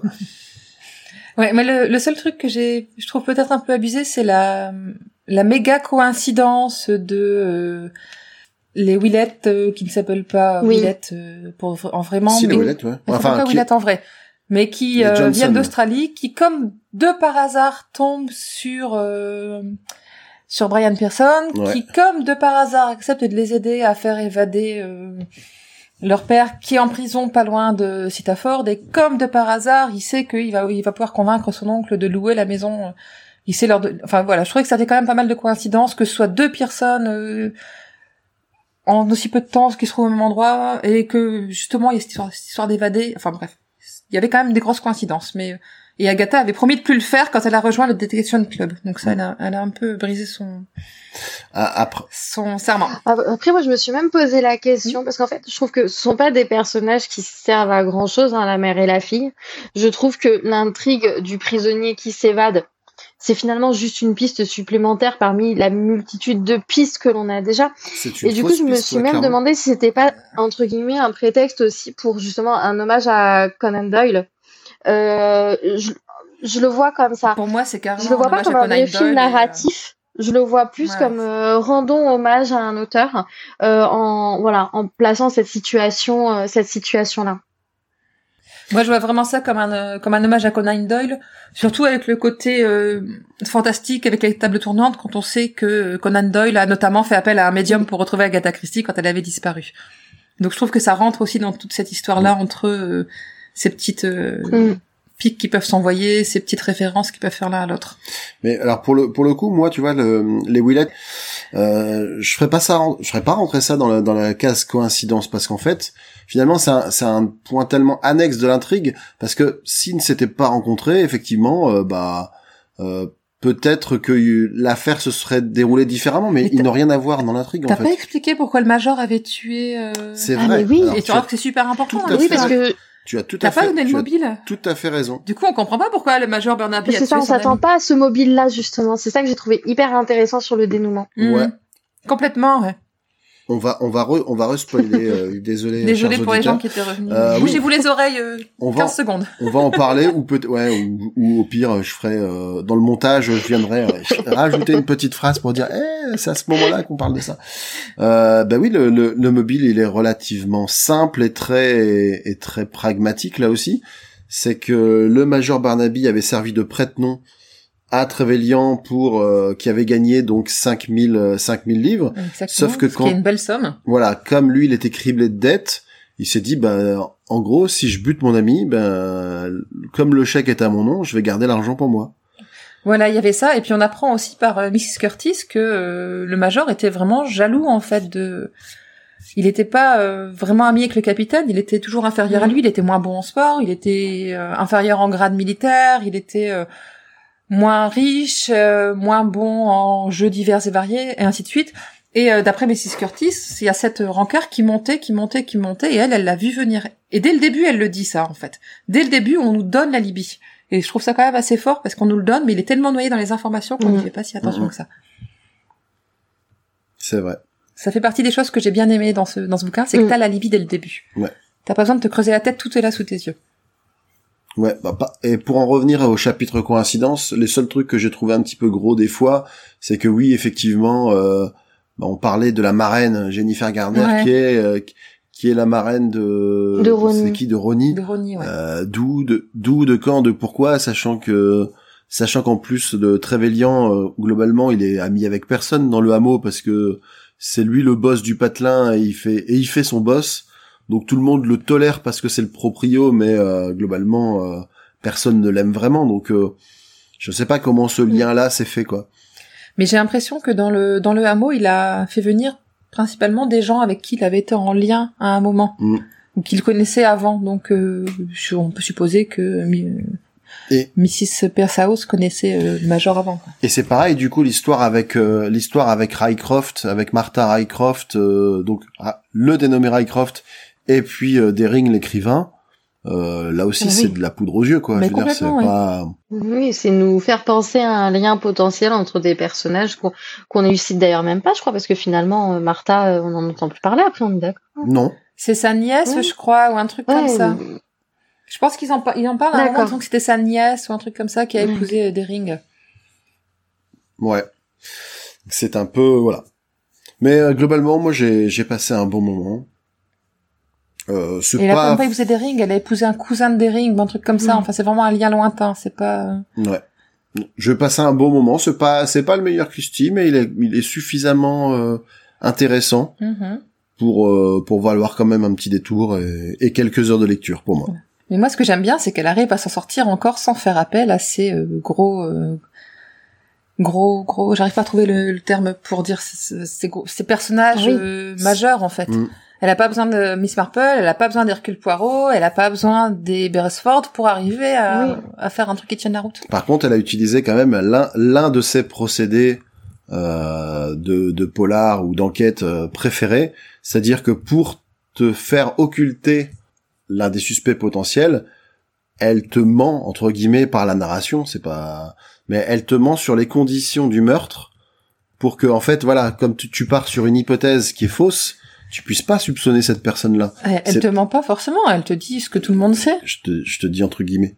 Ouais. Mais Donc- elle te présente les choses comme elles sont vues par la majorité des gens. parce que souvent voilà elle joue soit sur l'heure du crime soit sur les circonstances du Souvent. crime donc voilà et à chaque fois c'est des choses qu'on en fait que nous on tient pour acquis et finalement on te dit bah non euh, là on t'a trimballé effectivement maintenant je te donne un nouvel élément tiens si tu changes d'angle de vue et que tu, tu déplaces euh, les conditions du, du crime comment tu vois la chose là tu fais ah ouais c'est pas pareil Oui, par exemple, quand elle a, quand Emily découvre les skis, elle nous dit pas qu'il y a deux tailles différentes. Ça, elle aurait pu le dire, par exemple. Ouais. Non, ça, ça me dérange pas, mais non, c'est, c'est, c'est juste qu'effectivement, le, le, le, le fait que le major pense à un truc pour dire, voilà, il m'a fallu deux heures pour aller là-bas, alors qu'en fait, il lui a fallu, euh, Dix minutes, ouais. voilà, dix minutes, parce qu'il avait des skis, etc. C'est typiquement le genre de choses où, voilà, ça c'est le, le petit élément qui faisait que Burnaby était, entre guillemets, au-dessus de Oui, tout soupçon. Bah oui, mais c'est ce que tout le monde sait. Et euh,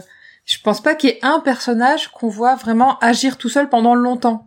Quand il agit tout seul, c'est pendant un, un temps très court, comme quand euh, Charles va euh, espionner euh, House. Mm. C'est pendant un temps très court, il est vite surpris, il y a une interaction. Alors que là, avec Burnaby, ça dure plus de deux heures, donc on pouvait pas le suivre pendant plus de deux heures parce qu'il se passait autre chose dans le château C'est ça. autour. C'est comme ça qu'on n'arrive pas à savoir. voilà, euh, c'est le, le fameux Et angle mort. c'est le, enfin, c'est le côté aussi, on joue sur le point de vue parce que finalement, la découverte du, du, enfin, du corps est faite par euh, par euh, Burnaby euh, et on le suit à ce moment-là. En fait, on est euh, en point de vue interne Burnaby. et donc on voit ce que lui observe à un moment donné. Et il y a un flou de temps où, où oui, c'est Voilà. là que les choses se passent et, et qu'elles qu'elles sont tues. C'est ça. Il y a deux heures de temps où on sait pas ce qui. Voilà. Ouais, il, il a juste eu du bol dans son plan machiavélique que personne l'ait vu se pointer avec ses C'est skis ça. euh, Bah, il a compté sur la tempête. à hein. Azalmore. Oui, oui, mais il aurait suffi, il aurait suffi d'un le- petit vieux qui regarde par la fenêtre. Ils le disent euh, plusieurs fois que la tempête était Mais c'est vrai que par exemple c'est euh, James au même moment qui est censé être sorti parce que on nous dit qu'il est sorti je crois de 4 heures à 6 heures euh, et il aurait peut-être pu euh, ça. voir quelque chose. C'est vrai qu'il a quand même eu un petit peu de chance Burnaby dans le dans le tas. Ouais, ouais, un petit Bah peu ouais. quand même, ouais. Parce qu'il aurait pu tomber sur euh, sur James, euh, tu vois, euh, Mhm.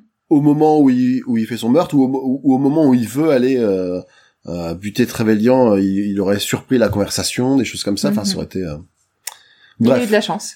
voilà. Mais c'était bien quand même. Oui, c'était c'était bien quand même. Euh, si Bon. vous avez fini, euh, si nous avons fini sur la, la, la partie avis, on peut passer à la place de l'œuvre dans la vie d'Agatha Christie. Eh oui, exactement. C'est parti. Donc là, si j'ai bien com- si j'ai bien compris, c'est c'est une c'est une euh, Je vais faire gaffe à ce que je dis du coup. voilà une partie que tu écoutes avec attention parce que toi-même tu j'ai l'impression que tu t'es un peu documenté j'ai sur la vie de la vu romancière. les documentaires, j'ai lu des biographies, j'ai écouté des podcasts parce que encore une fois je trouve que sa sa, sa vie est, est juste euh, J'ai- enfin, c'est un roman. Enfin, je verrais très bien. Voilà, je, je, moi, je verrais très bien Romanesque, un roman déjà. en- C'est un roman, Voilà. complètement. réinventant un petit peu aussi euh, la vie d'Agatha Christie. C'est fascinant. Mais je pense que son son son autobiographie doit se lire comme un roman, je pense. Faut, toujours je me dis, je me dis toujours faut que je l'achète en plus en livre de poche, on la trouve euh, pour trop pas rien. Et euh, toujours pas acheté, il faudra que je le fasse parce que franchement, je pour l'instant, je la découvre euh, par euh, œuvre interposée d'autres biographes. Mais euh, j'ai très envie de la lire aussi pour me faire un peu mon idée sur sa manière d'expliquer son, d'exprimer sa vie, d'expliquer les choses. Je serais pas surpris que dans les euh, allez dans dans les cinq années à venir, on n'ait pas un de ces jours euh, un long métrage de Netflix Bah ça. avec oui. euh, Agatha Christie's euh, Adventures, un truc comme ça, où, où elle résout des meurtres et puis où elle, elle résout des enquêtes sans le dire à personne, mais elle s'en inspire pour faire des romans, des choses comme ça. Si, si je dis pas de bêtises, en, en 2026, ça fera 50 ans qu'elle est morte. Euh, je ne sais plus. Il me semble qu'elle est morte en Est-ce que 76. c'est- Je suis mauvaise avec les chiffres. Attends, je vais regarder, j'en ai, j'en ai parlé ce matin. euh, sur En tout cas, si c'est 2026, ça, ça fera bien. euh, C'est ça, elle est décédée en 1976. Ouais. Mm. Ça fait bien 50 ans. Donc ça fera 50 ans dans Mhm. 3 ans. Il y a peut-être des choses qui vont sortir, oui. Ah, c'est sûr. Puis de toute façon, on voit que c'est un vrai personnage. C'est un vrai personnage populaire, en fait, Agatha Christie. En hein. plus, Donc c'est, ouais. c'est, voilà. Mais c'est ça. Enfin, donc on revient à la place de l'œuvre dans la vie de l'autrice. Nous t'écoutons. Donc lors du dernier épisode, nous avons assisté à l'entrée d'Agatha au Detection Club. Euh, ça, permet de l'occuper tant qu'elle réside à Londres pour euh, attendre de pouvoir rejoindre Max, qui a dû rejoindre les Woolies sur un chantier de fouilles. Donc euh, pour mémoire, les Woolies sont le, le couple du directeur de fouilles de la ville de Our et sa femme qui s'était prise, euh, qui avait décidé que Max était sa propriété. Donc euh, Madame Woolley avait décidé que Max était sa propriété elle a vu d'un très mauvais œil le mariage euh, d'Agatha Christie avec lui alors qu'elle avait gentiment accueilli Agatha Christie comme une touriste sur le chantier de fouilles. Et donc elle a, des- elle a annoncé à Agatha qu'elle ne pouvait pas aller avec son mari sur les fouilles finalement parce que c'était en fait dangereux pour les étrangers. Donc Agatha Christie va faire tout ce qu'elle peut pour amadouer Catherine Woolley, euh, notamment en lui expliquant euh, qu'elle était euh, tellement reconnaissante de lui avoir permis de rencontrer son mari, en lui envoyant un exemplaire dédicacé de ses derniers romans, et ainsi de suite. Et enfin, en mars 1931, elle peut enfin rejoindre son mari sur les chantiers de fouilles. Et ils vont profiter de, la fin de la saison des fouilles pour vivre un second voyage de noces, où ils vont aller en Iran, qu'Agatha rêve de visiter depuis qu'elle a vu une exposition consacrée à l'Iran à Londres. Et ils vont décider ensuite de partir à l'aventure en Russie. Parce que, voilà, euh, Parce qu'ils peuvent. Ils peuvent. voilà. Exactement. Ils ont tout plein de sous. Et donc ils vont pénétrer en URSS, puisque à l'époque l'URSS euh, a quelques années de vie, hein, pas, Mhm. ça fait pas très très longtemps qu'elle a été fondée. Elle vient de passer sous la coupe de Staline qui commence l'étatisation de l'économie. Non. Et donc quand ils annoncent à- au directeur de la banque qu'ils rencontrent en Iran pour euh, avoir quelques fonds pour euh, leur voyage, il leur prédit qu'ils vont- qu'ils vont devant d'énormes soucis en se rendant dans ce pays. Et eux, bah, ils s'en fichent un peu, ils disent c'est pas grave, on a envie d'y aller, on y va quand même. On leur dit aussi que les conditions de voyage sont plus que rudimentaires, avec des bateaux en très mauvais état, les trains euh, plutôt qu'à que la liberté est plutôt réduite, mais c'est pas grave, ils y vont quand même. Et les voilà partis pour la Russie. Donc d'abord, ils embarquent dans une voiture avec plusieurs jours de nourriture. Et là, j'ai noté les stocks qu'ils embarquent parce que je trouve ça assez rigolo, c'est pas trop ce que je prendrais moi pour un voyage de plusieurs jours. C'est-à-dire qu'ils embarquent deux énormes boîtes de caviar, qui est abondant en Iran, Mhm. comme, comme nous on embarquerait du tarama, quoi. C'est euh, six canards cuits, du pain, des biscuits, des confitures, du thé et du café concentré. Alors, si tu peux faire plus anglais que ça. alors, les confitures, le thé, le café. euh, alors, mais t'as, t'as- t'as pas envie de manger autre chose? Non, non, tant qu'on a du thé, tout va bien. hein, franchement. Bah, tu vois, ils partent que pour quelques jours, tu t'attends à ce qu'ils prennent peut-être des fruits ou des légumes ou je ne sais quoi. Non, c'est Le sens des priorités. Exactement. On prend du caviar. En plus, hein, voilà, même, pas un steak, quoi. Mais si, il y a du canard. Oui, c'est pas un steak de canard. Bref. Bref. Donc voilà, donc ils roulent jusqu'au port de Rat, traversent la mer Caspienne vers Bakou en Russie, puis Batumi, et ils reviennent à Istanbul en terrain connu. Tout ce qu'Agatha retiendra du voyage, c'est l'obsession pour l'égalité en Russie, qui à son avis a complètement aseptisé le pays.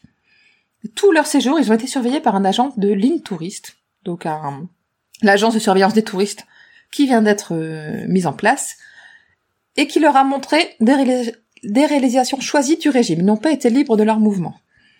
Il leur a montré, regardez la belle usine où tout le monde est pareil. Regardez, voilà. Et ce qui a surpris Agatha aussi, c'est le fait que tout le monde perçoit un salaire le même, quel que soit le travail qu'il fait. En gros, le, le porteur des bagages de Max, qui sont méga lourdes, et le porteur dans son parapluie, étaient payés pareil. Alors qu'ils n'avaient pas la même peine. Mais c'est, tu fais, t'es porteur, t'as ce salaire-là. Tu fais ça, t'as ce salaire-là. Et ça, ça l'a vraiment marqué. Et en fait, en gros, le, le voyage en pays soviétique, ça va suffire à leur envie, ôter l'envie d'y retourner, et Adagata ne remettra, je crois, jamais les pieds en Russie. Mais est-ce qu'elle a rencontré Tintin? Parce que avec tous les voyages qu'elle fait, tu vois, c'est à peu près la même époque, il me semble. Donc, Ils ont euh, dû se en croiser. fait, ils se sont croisés. C'est ça. Si elle a vu. euh, euh, ah, yes, I met a young man uh, with a toupet. Euh, Emilou, Emilou. Emilou, ouais. And, euh, Et, et, et ce capitaine Fishman. ouais. And Al Alf Wolf, Alf Wolf the, the little dog.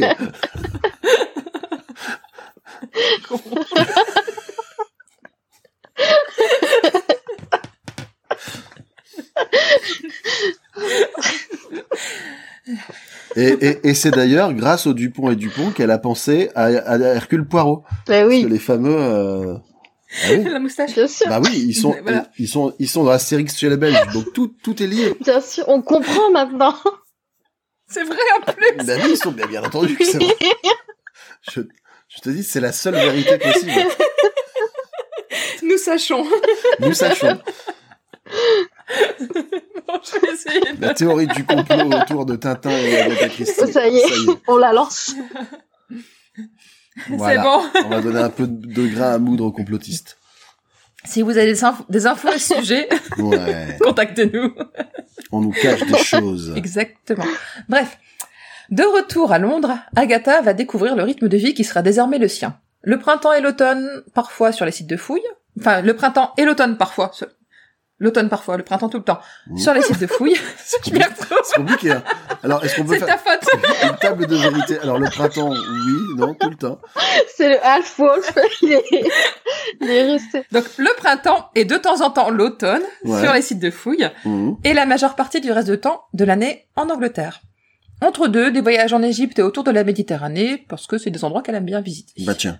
Et quelques voyages aussi seuls, notamment à Rhodes ou en Grèce, euh, pour se bronzer sur la plage, euh, profiter des plaisirs nautiques pendant que Max est en train de travailler. Elle profite de la vie. Et donc, bien qu'habituée au confort, Agatha apprécie le mode de vie des chantiers de fouilles et l'agrément des voyages. Elle devra même en faire la, preuve euh, en Angleterre de ses capacités à vivre sur un chantier de fouilles lors d'un week-end où on la mettra dans des conditions de chantier pour voir si elle a la capacité de suivre Max sur les chantiers de Ninive où il va aller euh, un peu plus tard en, fin 1931. Elle va passer le test, elle aura l'autorisation de le rejoindre plus tard. Euh, notre autrice est capable d'écrire partout et vite, et ça l'aide également à s'adapter à ce mode de vie pour le moins inhabituel pour une Anglaise de plus de 40 ans. Une Anglaise bourgeoise de plus de 40 ans même. Et vous le savez certainement, elle s'inspirera beaucoup de ses incursions au Moyen-Orient pour écrire la suite de son œuvre. On a plus d'un livre en tête, je pense, qui vient avec euh, d'histoires de Bagdad, d'Égypte, euh, d'Express, d'Orient et de meurtres et de Mésopotamie. Je vois pas du tout de quoi tu veux parler. Moi non plus. C'est bien. Alors pour revenir plus précisément à- au roman que, dont nous parlons aujourd'hui, 5h25 a pour décor la lande de Dartmoor où Agatha passa deux semaines isolée pour terminer d'écrire la mystérieuse affaire de Styles. On retrouve donc encore une fois un endroit qu'elle a visité pour faire le cadre d'un livre qu'elle écrira. C'est également, comme on l'a dit plusieurs fois, le lieu où se déroule l'intrigue du chien des Baskerville de Sir Arthur Conan Doyle, mais aussi le tournoi de Quidditch dans Harry Potter et la Coupe de Feu. Mhm. Donc les, là aussi, les c'est langues anglaises sont très courues. Mhm.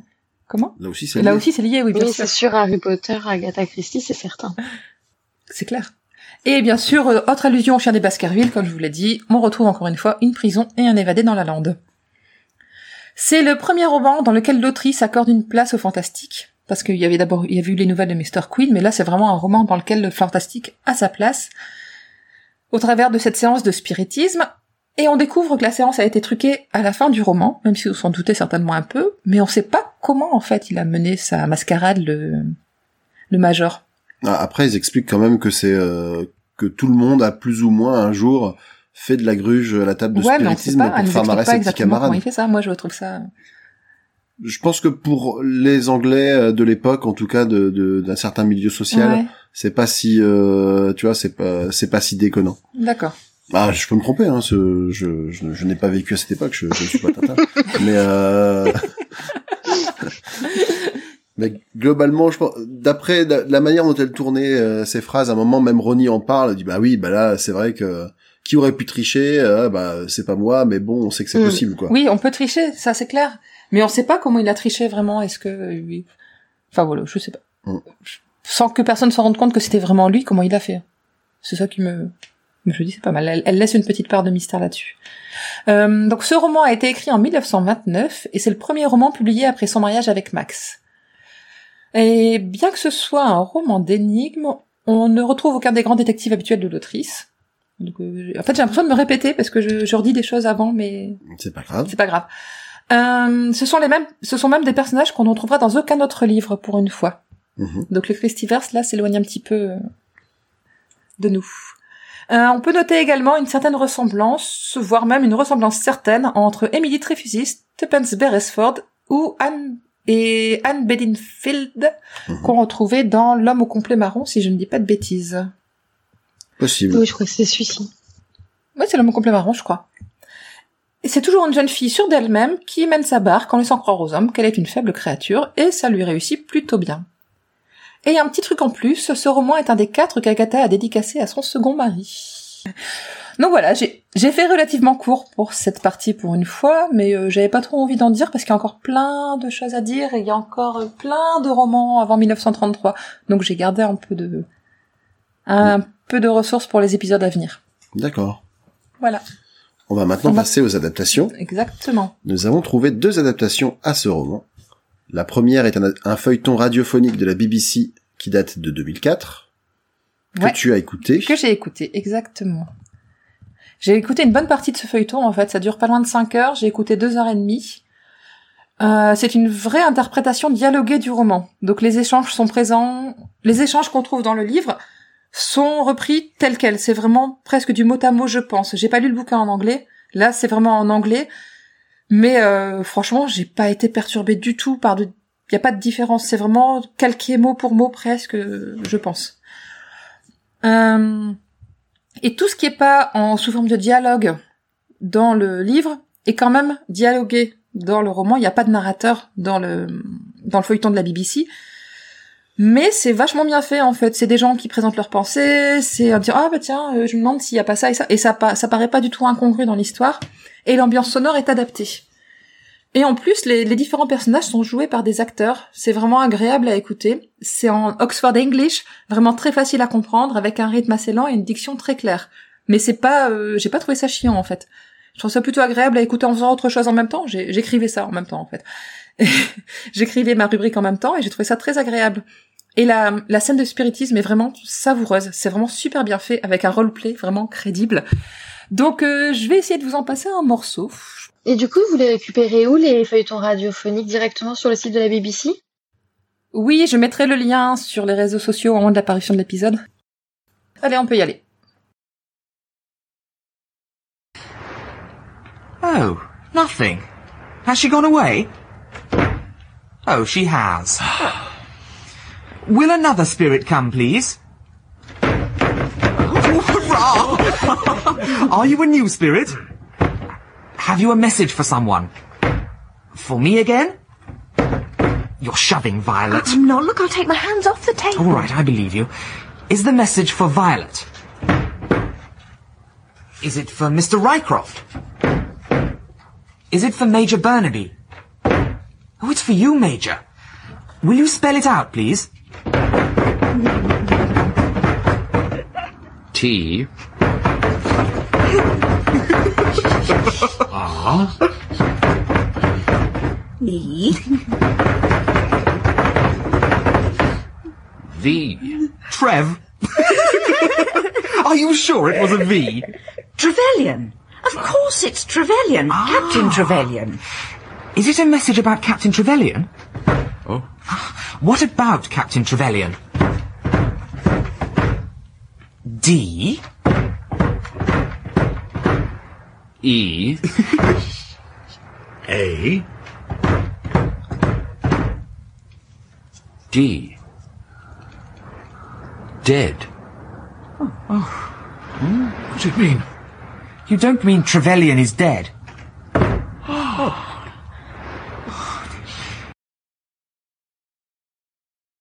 Mais euh, donc voilà, je trouvais que c'était plutôt bien fait, que c'était euh, Alors, d'un côté, oui, euh, bah déjà c'est super bien interprété parce que Ouais. t'as vraiment l'impression que c'est la bande son d'un téléfilm, hein, euh, clairement. oui complètement ouais. Euh, c'est c'est hyper vivant. T'as même l'impression qu'il y a une euh, qu'il y a une localisation dans l'espace que tu peux sentir presque les gens qui sont proches, euh, plus loin, etc.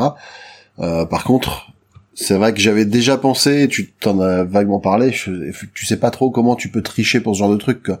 Parce que là, quand t'as quand t'as un demeuré qui commence à faire à donner euh, 14 coups de genoux dans la table pour faire euh, pour épeler Mm. une lettre, c'est quand même la méthode de divination la moins pratique de l'univers, quoi.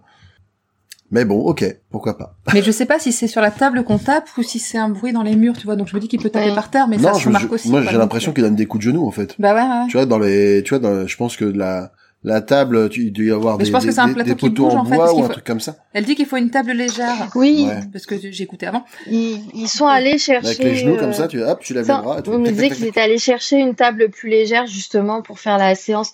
Mais c'est vrai que, je- enfin, je sais pas, ils sont quand même assez nombreux. euh, On aurait pu se dire qu'il y en aurait quand même euh, l'un, enfin, justement avec le silence, le- on pourrait Ouais. dire que quand même quelqu'un entend, quelqu'un euh, sent. Enfin, tu vois. euh, Ouais.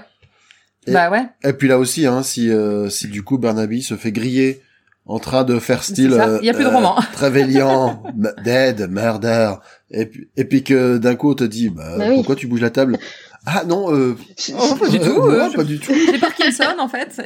Alors là, je vois, je vois- alors là, je vois pas de quoi tu voulais parler. Sachant que c'est censé se dérouler dans le noir. Normalement, on éteint les lumières, on laisse Ah juste bah oui, bah c'est ou pour aider la pour, euh, triche quoi, parce que sinon c'est sinon c'est c'est juste impossible. Puis c'est toujours plus bah impressionnant oui. dans le noir. Oui aussi. Non mais d'accord. Donc Ah, voilà, donc voilà. Et donc tout le tout le, le feuilleton est sur ce, ce ton-là, avec cette diction-là. Donc c'est vraiment. en tout Il y a des moments là, j'avais l'impression d'entendre des, des extraits de- d'exercices de, compréhension orale qu'on pouvait avoir en cours d'anglais à un moment, tu vois. C'était un peu ce. Ah, ah. Mais c'est vachement mieux quand même. Et donc il y a eu une deuxième adaptation également Ouais. de la série Miss Marple. Donc là c'est un peu incongru parce qu'on vient injecter un personnage iconique de Christie dans une histoire euh, qui en est dépourvue à la Et base. qu'il n'y en a pas besoin. Voilà. Et donc il y a quand même un beau casting. Il y a notamment Géraldine McEwan. Qui et joue euh, Miss Marple dans la deuxième euh, série. Il y a Timothy. Dalton qui, est, qui a joué plein de trucs, notamment James Bond, euh, en- entre plein Mhm. d'autres choses. C'est clair. Et également, moi, j'avais noté donc Michael Brandon. Alors, les, les, ça vous dira sans doute rien euh, là comme ça.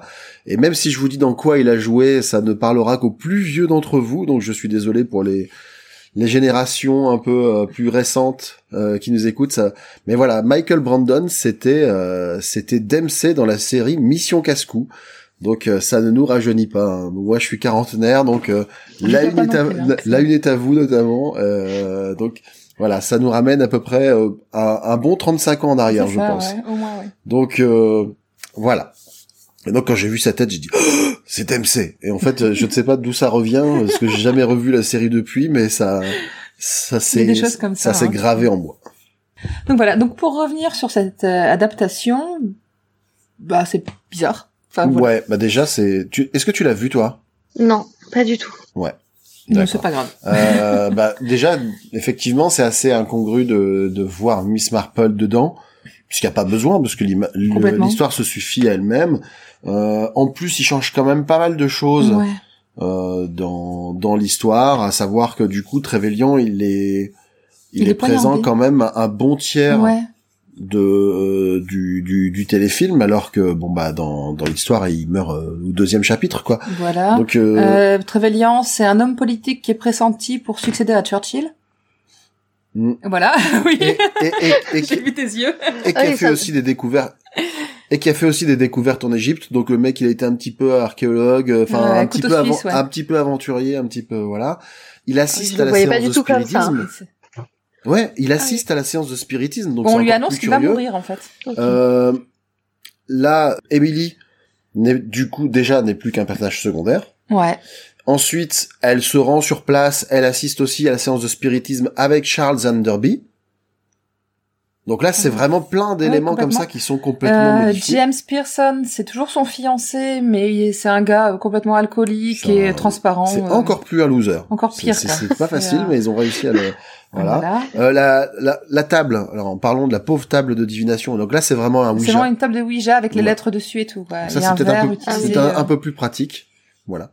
Et je pense le, le fait Et- de pousser, euh, je pense que ça rend plus crédible la plus scène. facile. Mm. Ouais. Ouais. Et puis et puis euh, aussi bah du la fin qui est quand même alors Bah, c'est- très déjà bien. la façon de mourir quoi. Le Oui. Trevelyan est, est poignardé. est poignardé, ouais. Ouais. Il est retrouvé poignardé avec le poignard dans le ventre et un, un Sur scorpion en or reposé sur son lit. Voilà. Donc euh, qu'il avait ramené de ses fouilles en Égypte. Et Ouais. Donc il y a quand même beaucoup Ah ouais, de non, Alors alors après c'est très Voilà. c'est quand même bien joué. Les acteurs sont plutôt charismatiques et, et je trouve que globalement euh, moi Oui. j'ai trouvé qu'ils correspondaient relativement bien à leur rôle. Oui. de manière globale, mais c'est vrai que ça change tellement de trucs, et même la fin, donc euh, je, si, si- tu comptes pas regarder la fin de, du téléfilm? Non. Alors, bah sache que du coup c'est même pas le même meurtrier, Non.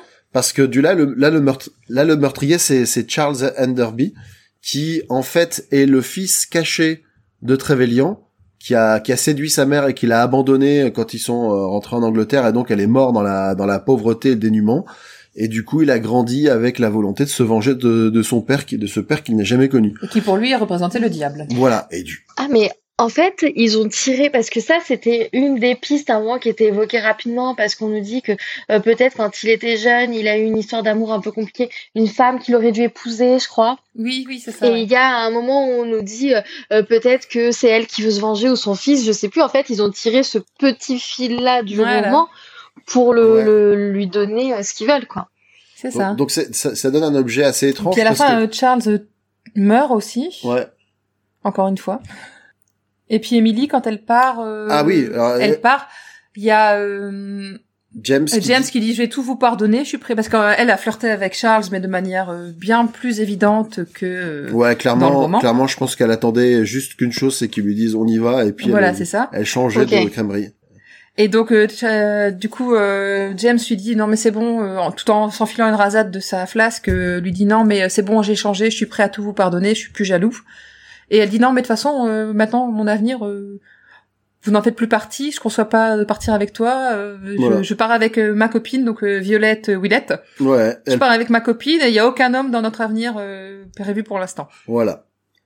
Voilà, c'est vraiment... euh, C'est dommage parce que moi- j'aime bien justement leur histoire, enfin Bah ouais. l'amour qui, qui les lie euh, euh, parce que oui c'est un, c'est un loser dans le livre mais c'est un loser attachant parce qu'on le voit aussi à travers les yeux terre à terre mais amoureux quand même d'Emily hmm. et, euh, et du coup euh, je trouve ça euh, dommage de, de de pas prendre ça en compte parce que je trouve que c'est un peu le côté un peu tout doux euh, pour le coup du bouquin c'est ça? Ouais. Bah Mais ouais, c'est ça. Mais ouais. ouais, là, c'est vrai que du coup, ils ont changé vraiment. Ils ont vraiment changé beaucoup de choses. hein. Le, ils ont, ils ont changé le meurtrier, ils ont changé le mobile, ils, Ils ont, ont changé changé les circonstances, l'enquêteur. Ça commence à faire beaucoup. Mais ouais. alors Mais ça, se déroule est quand même euh, dans les Landes ou ça se déroule même plus dans les Landes? Oui, ça, ça, se déroule toujours, ça se déroule toujours à Sitterford, mais il y a un hôtel. Ouais, ils sont, euh, c'est plutôt un hôtel. Ouais. Il y a un hôtel et il y a Sitterford House à côté. Et du coup, la, et du coup, la, la chambre, Même pas, non, c'est un hôtel. la, House, c'est un hôtel. la, pri- la prison en fait dans laquelle est James, en fait, c'est la, c'est le, c'est le garde-manger De l'hôtel. de l'hôtel.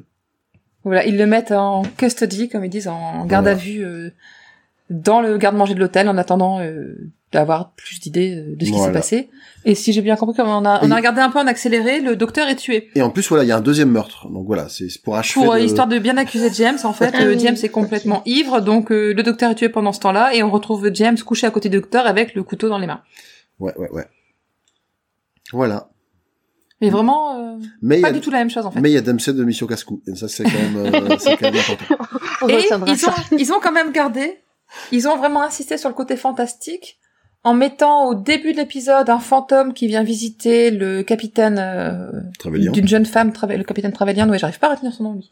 Donc euh, une jeune femme qui vient, un fantôme d'une jeune femme, euh, donc c'est, tu vois l'actrice euh, qui est toute blanche, bien éclairée. et- Même ça, c'est pas, enfin ça c'est pas bien fait. C'est, ouais, c'est Casper, quoi. C'est Casper, Elle est rétro-éclairée, en fait. Donc c'est assez bizarre. Qui vient visiter le capitaine et comme on regardait en accéléré, j'ai pas forcément fait gaffe à ce qu'elle lui racontait. Mm. Et à la fin, c'est le fantôme du capitaine qui vient récupérer le scorpion en métal. Oui, mais parce qu'il fallait bien Voilà. finir avec cette histoire d'archéologue et de scorpion, fallait au bout, donc euh, voilà.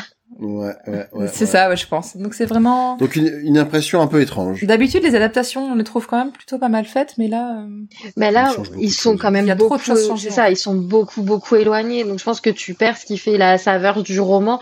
Tu trouves peut-être autre chose Bah, si tu le vois avec un œil neuf, mais euh, Oui. du coup, euh, ouais, non. Je, je pense que quand tu connais le roman, ça passe pas. ouais. quoi. Ah, Surtout quand tu viens de le lire, quoi. À la limite, euh, si ça fait longtemps que t'as pas lu le bouquin, tu peux dire, ah, je me souvenais pas de ça, mais là, bon, je, j'ai quand même une mémoire euh, qui, qui dure un peu plus que trois heures. voilà. Donc, euh, Par contre, là, il garde bien le, il garde bien l'histoire avec les skis, avec les chaussures cachées dans la cheminée. ouais. et donc c'est Voilà, bien des garde, chaussures de euh, ski ou euh, ce sont euh, Ben là, c'est vraiment des godillots qui sont cachés dans la cheminée. d'accord. Des brodequins. Des brodequins. ouais. Ah, ah, ah, ah. Vas-y, puisqu'on est dans le champ lexical des chaussures.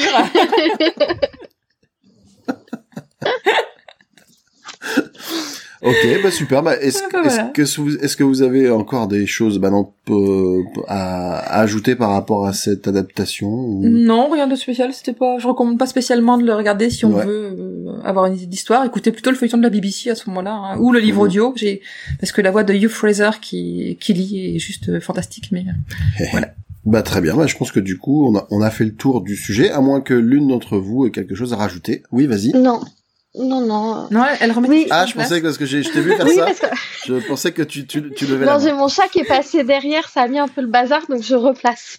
D'accord. D'accord.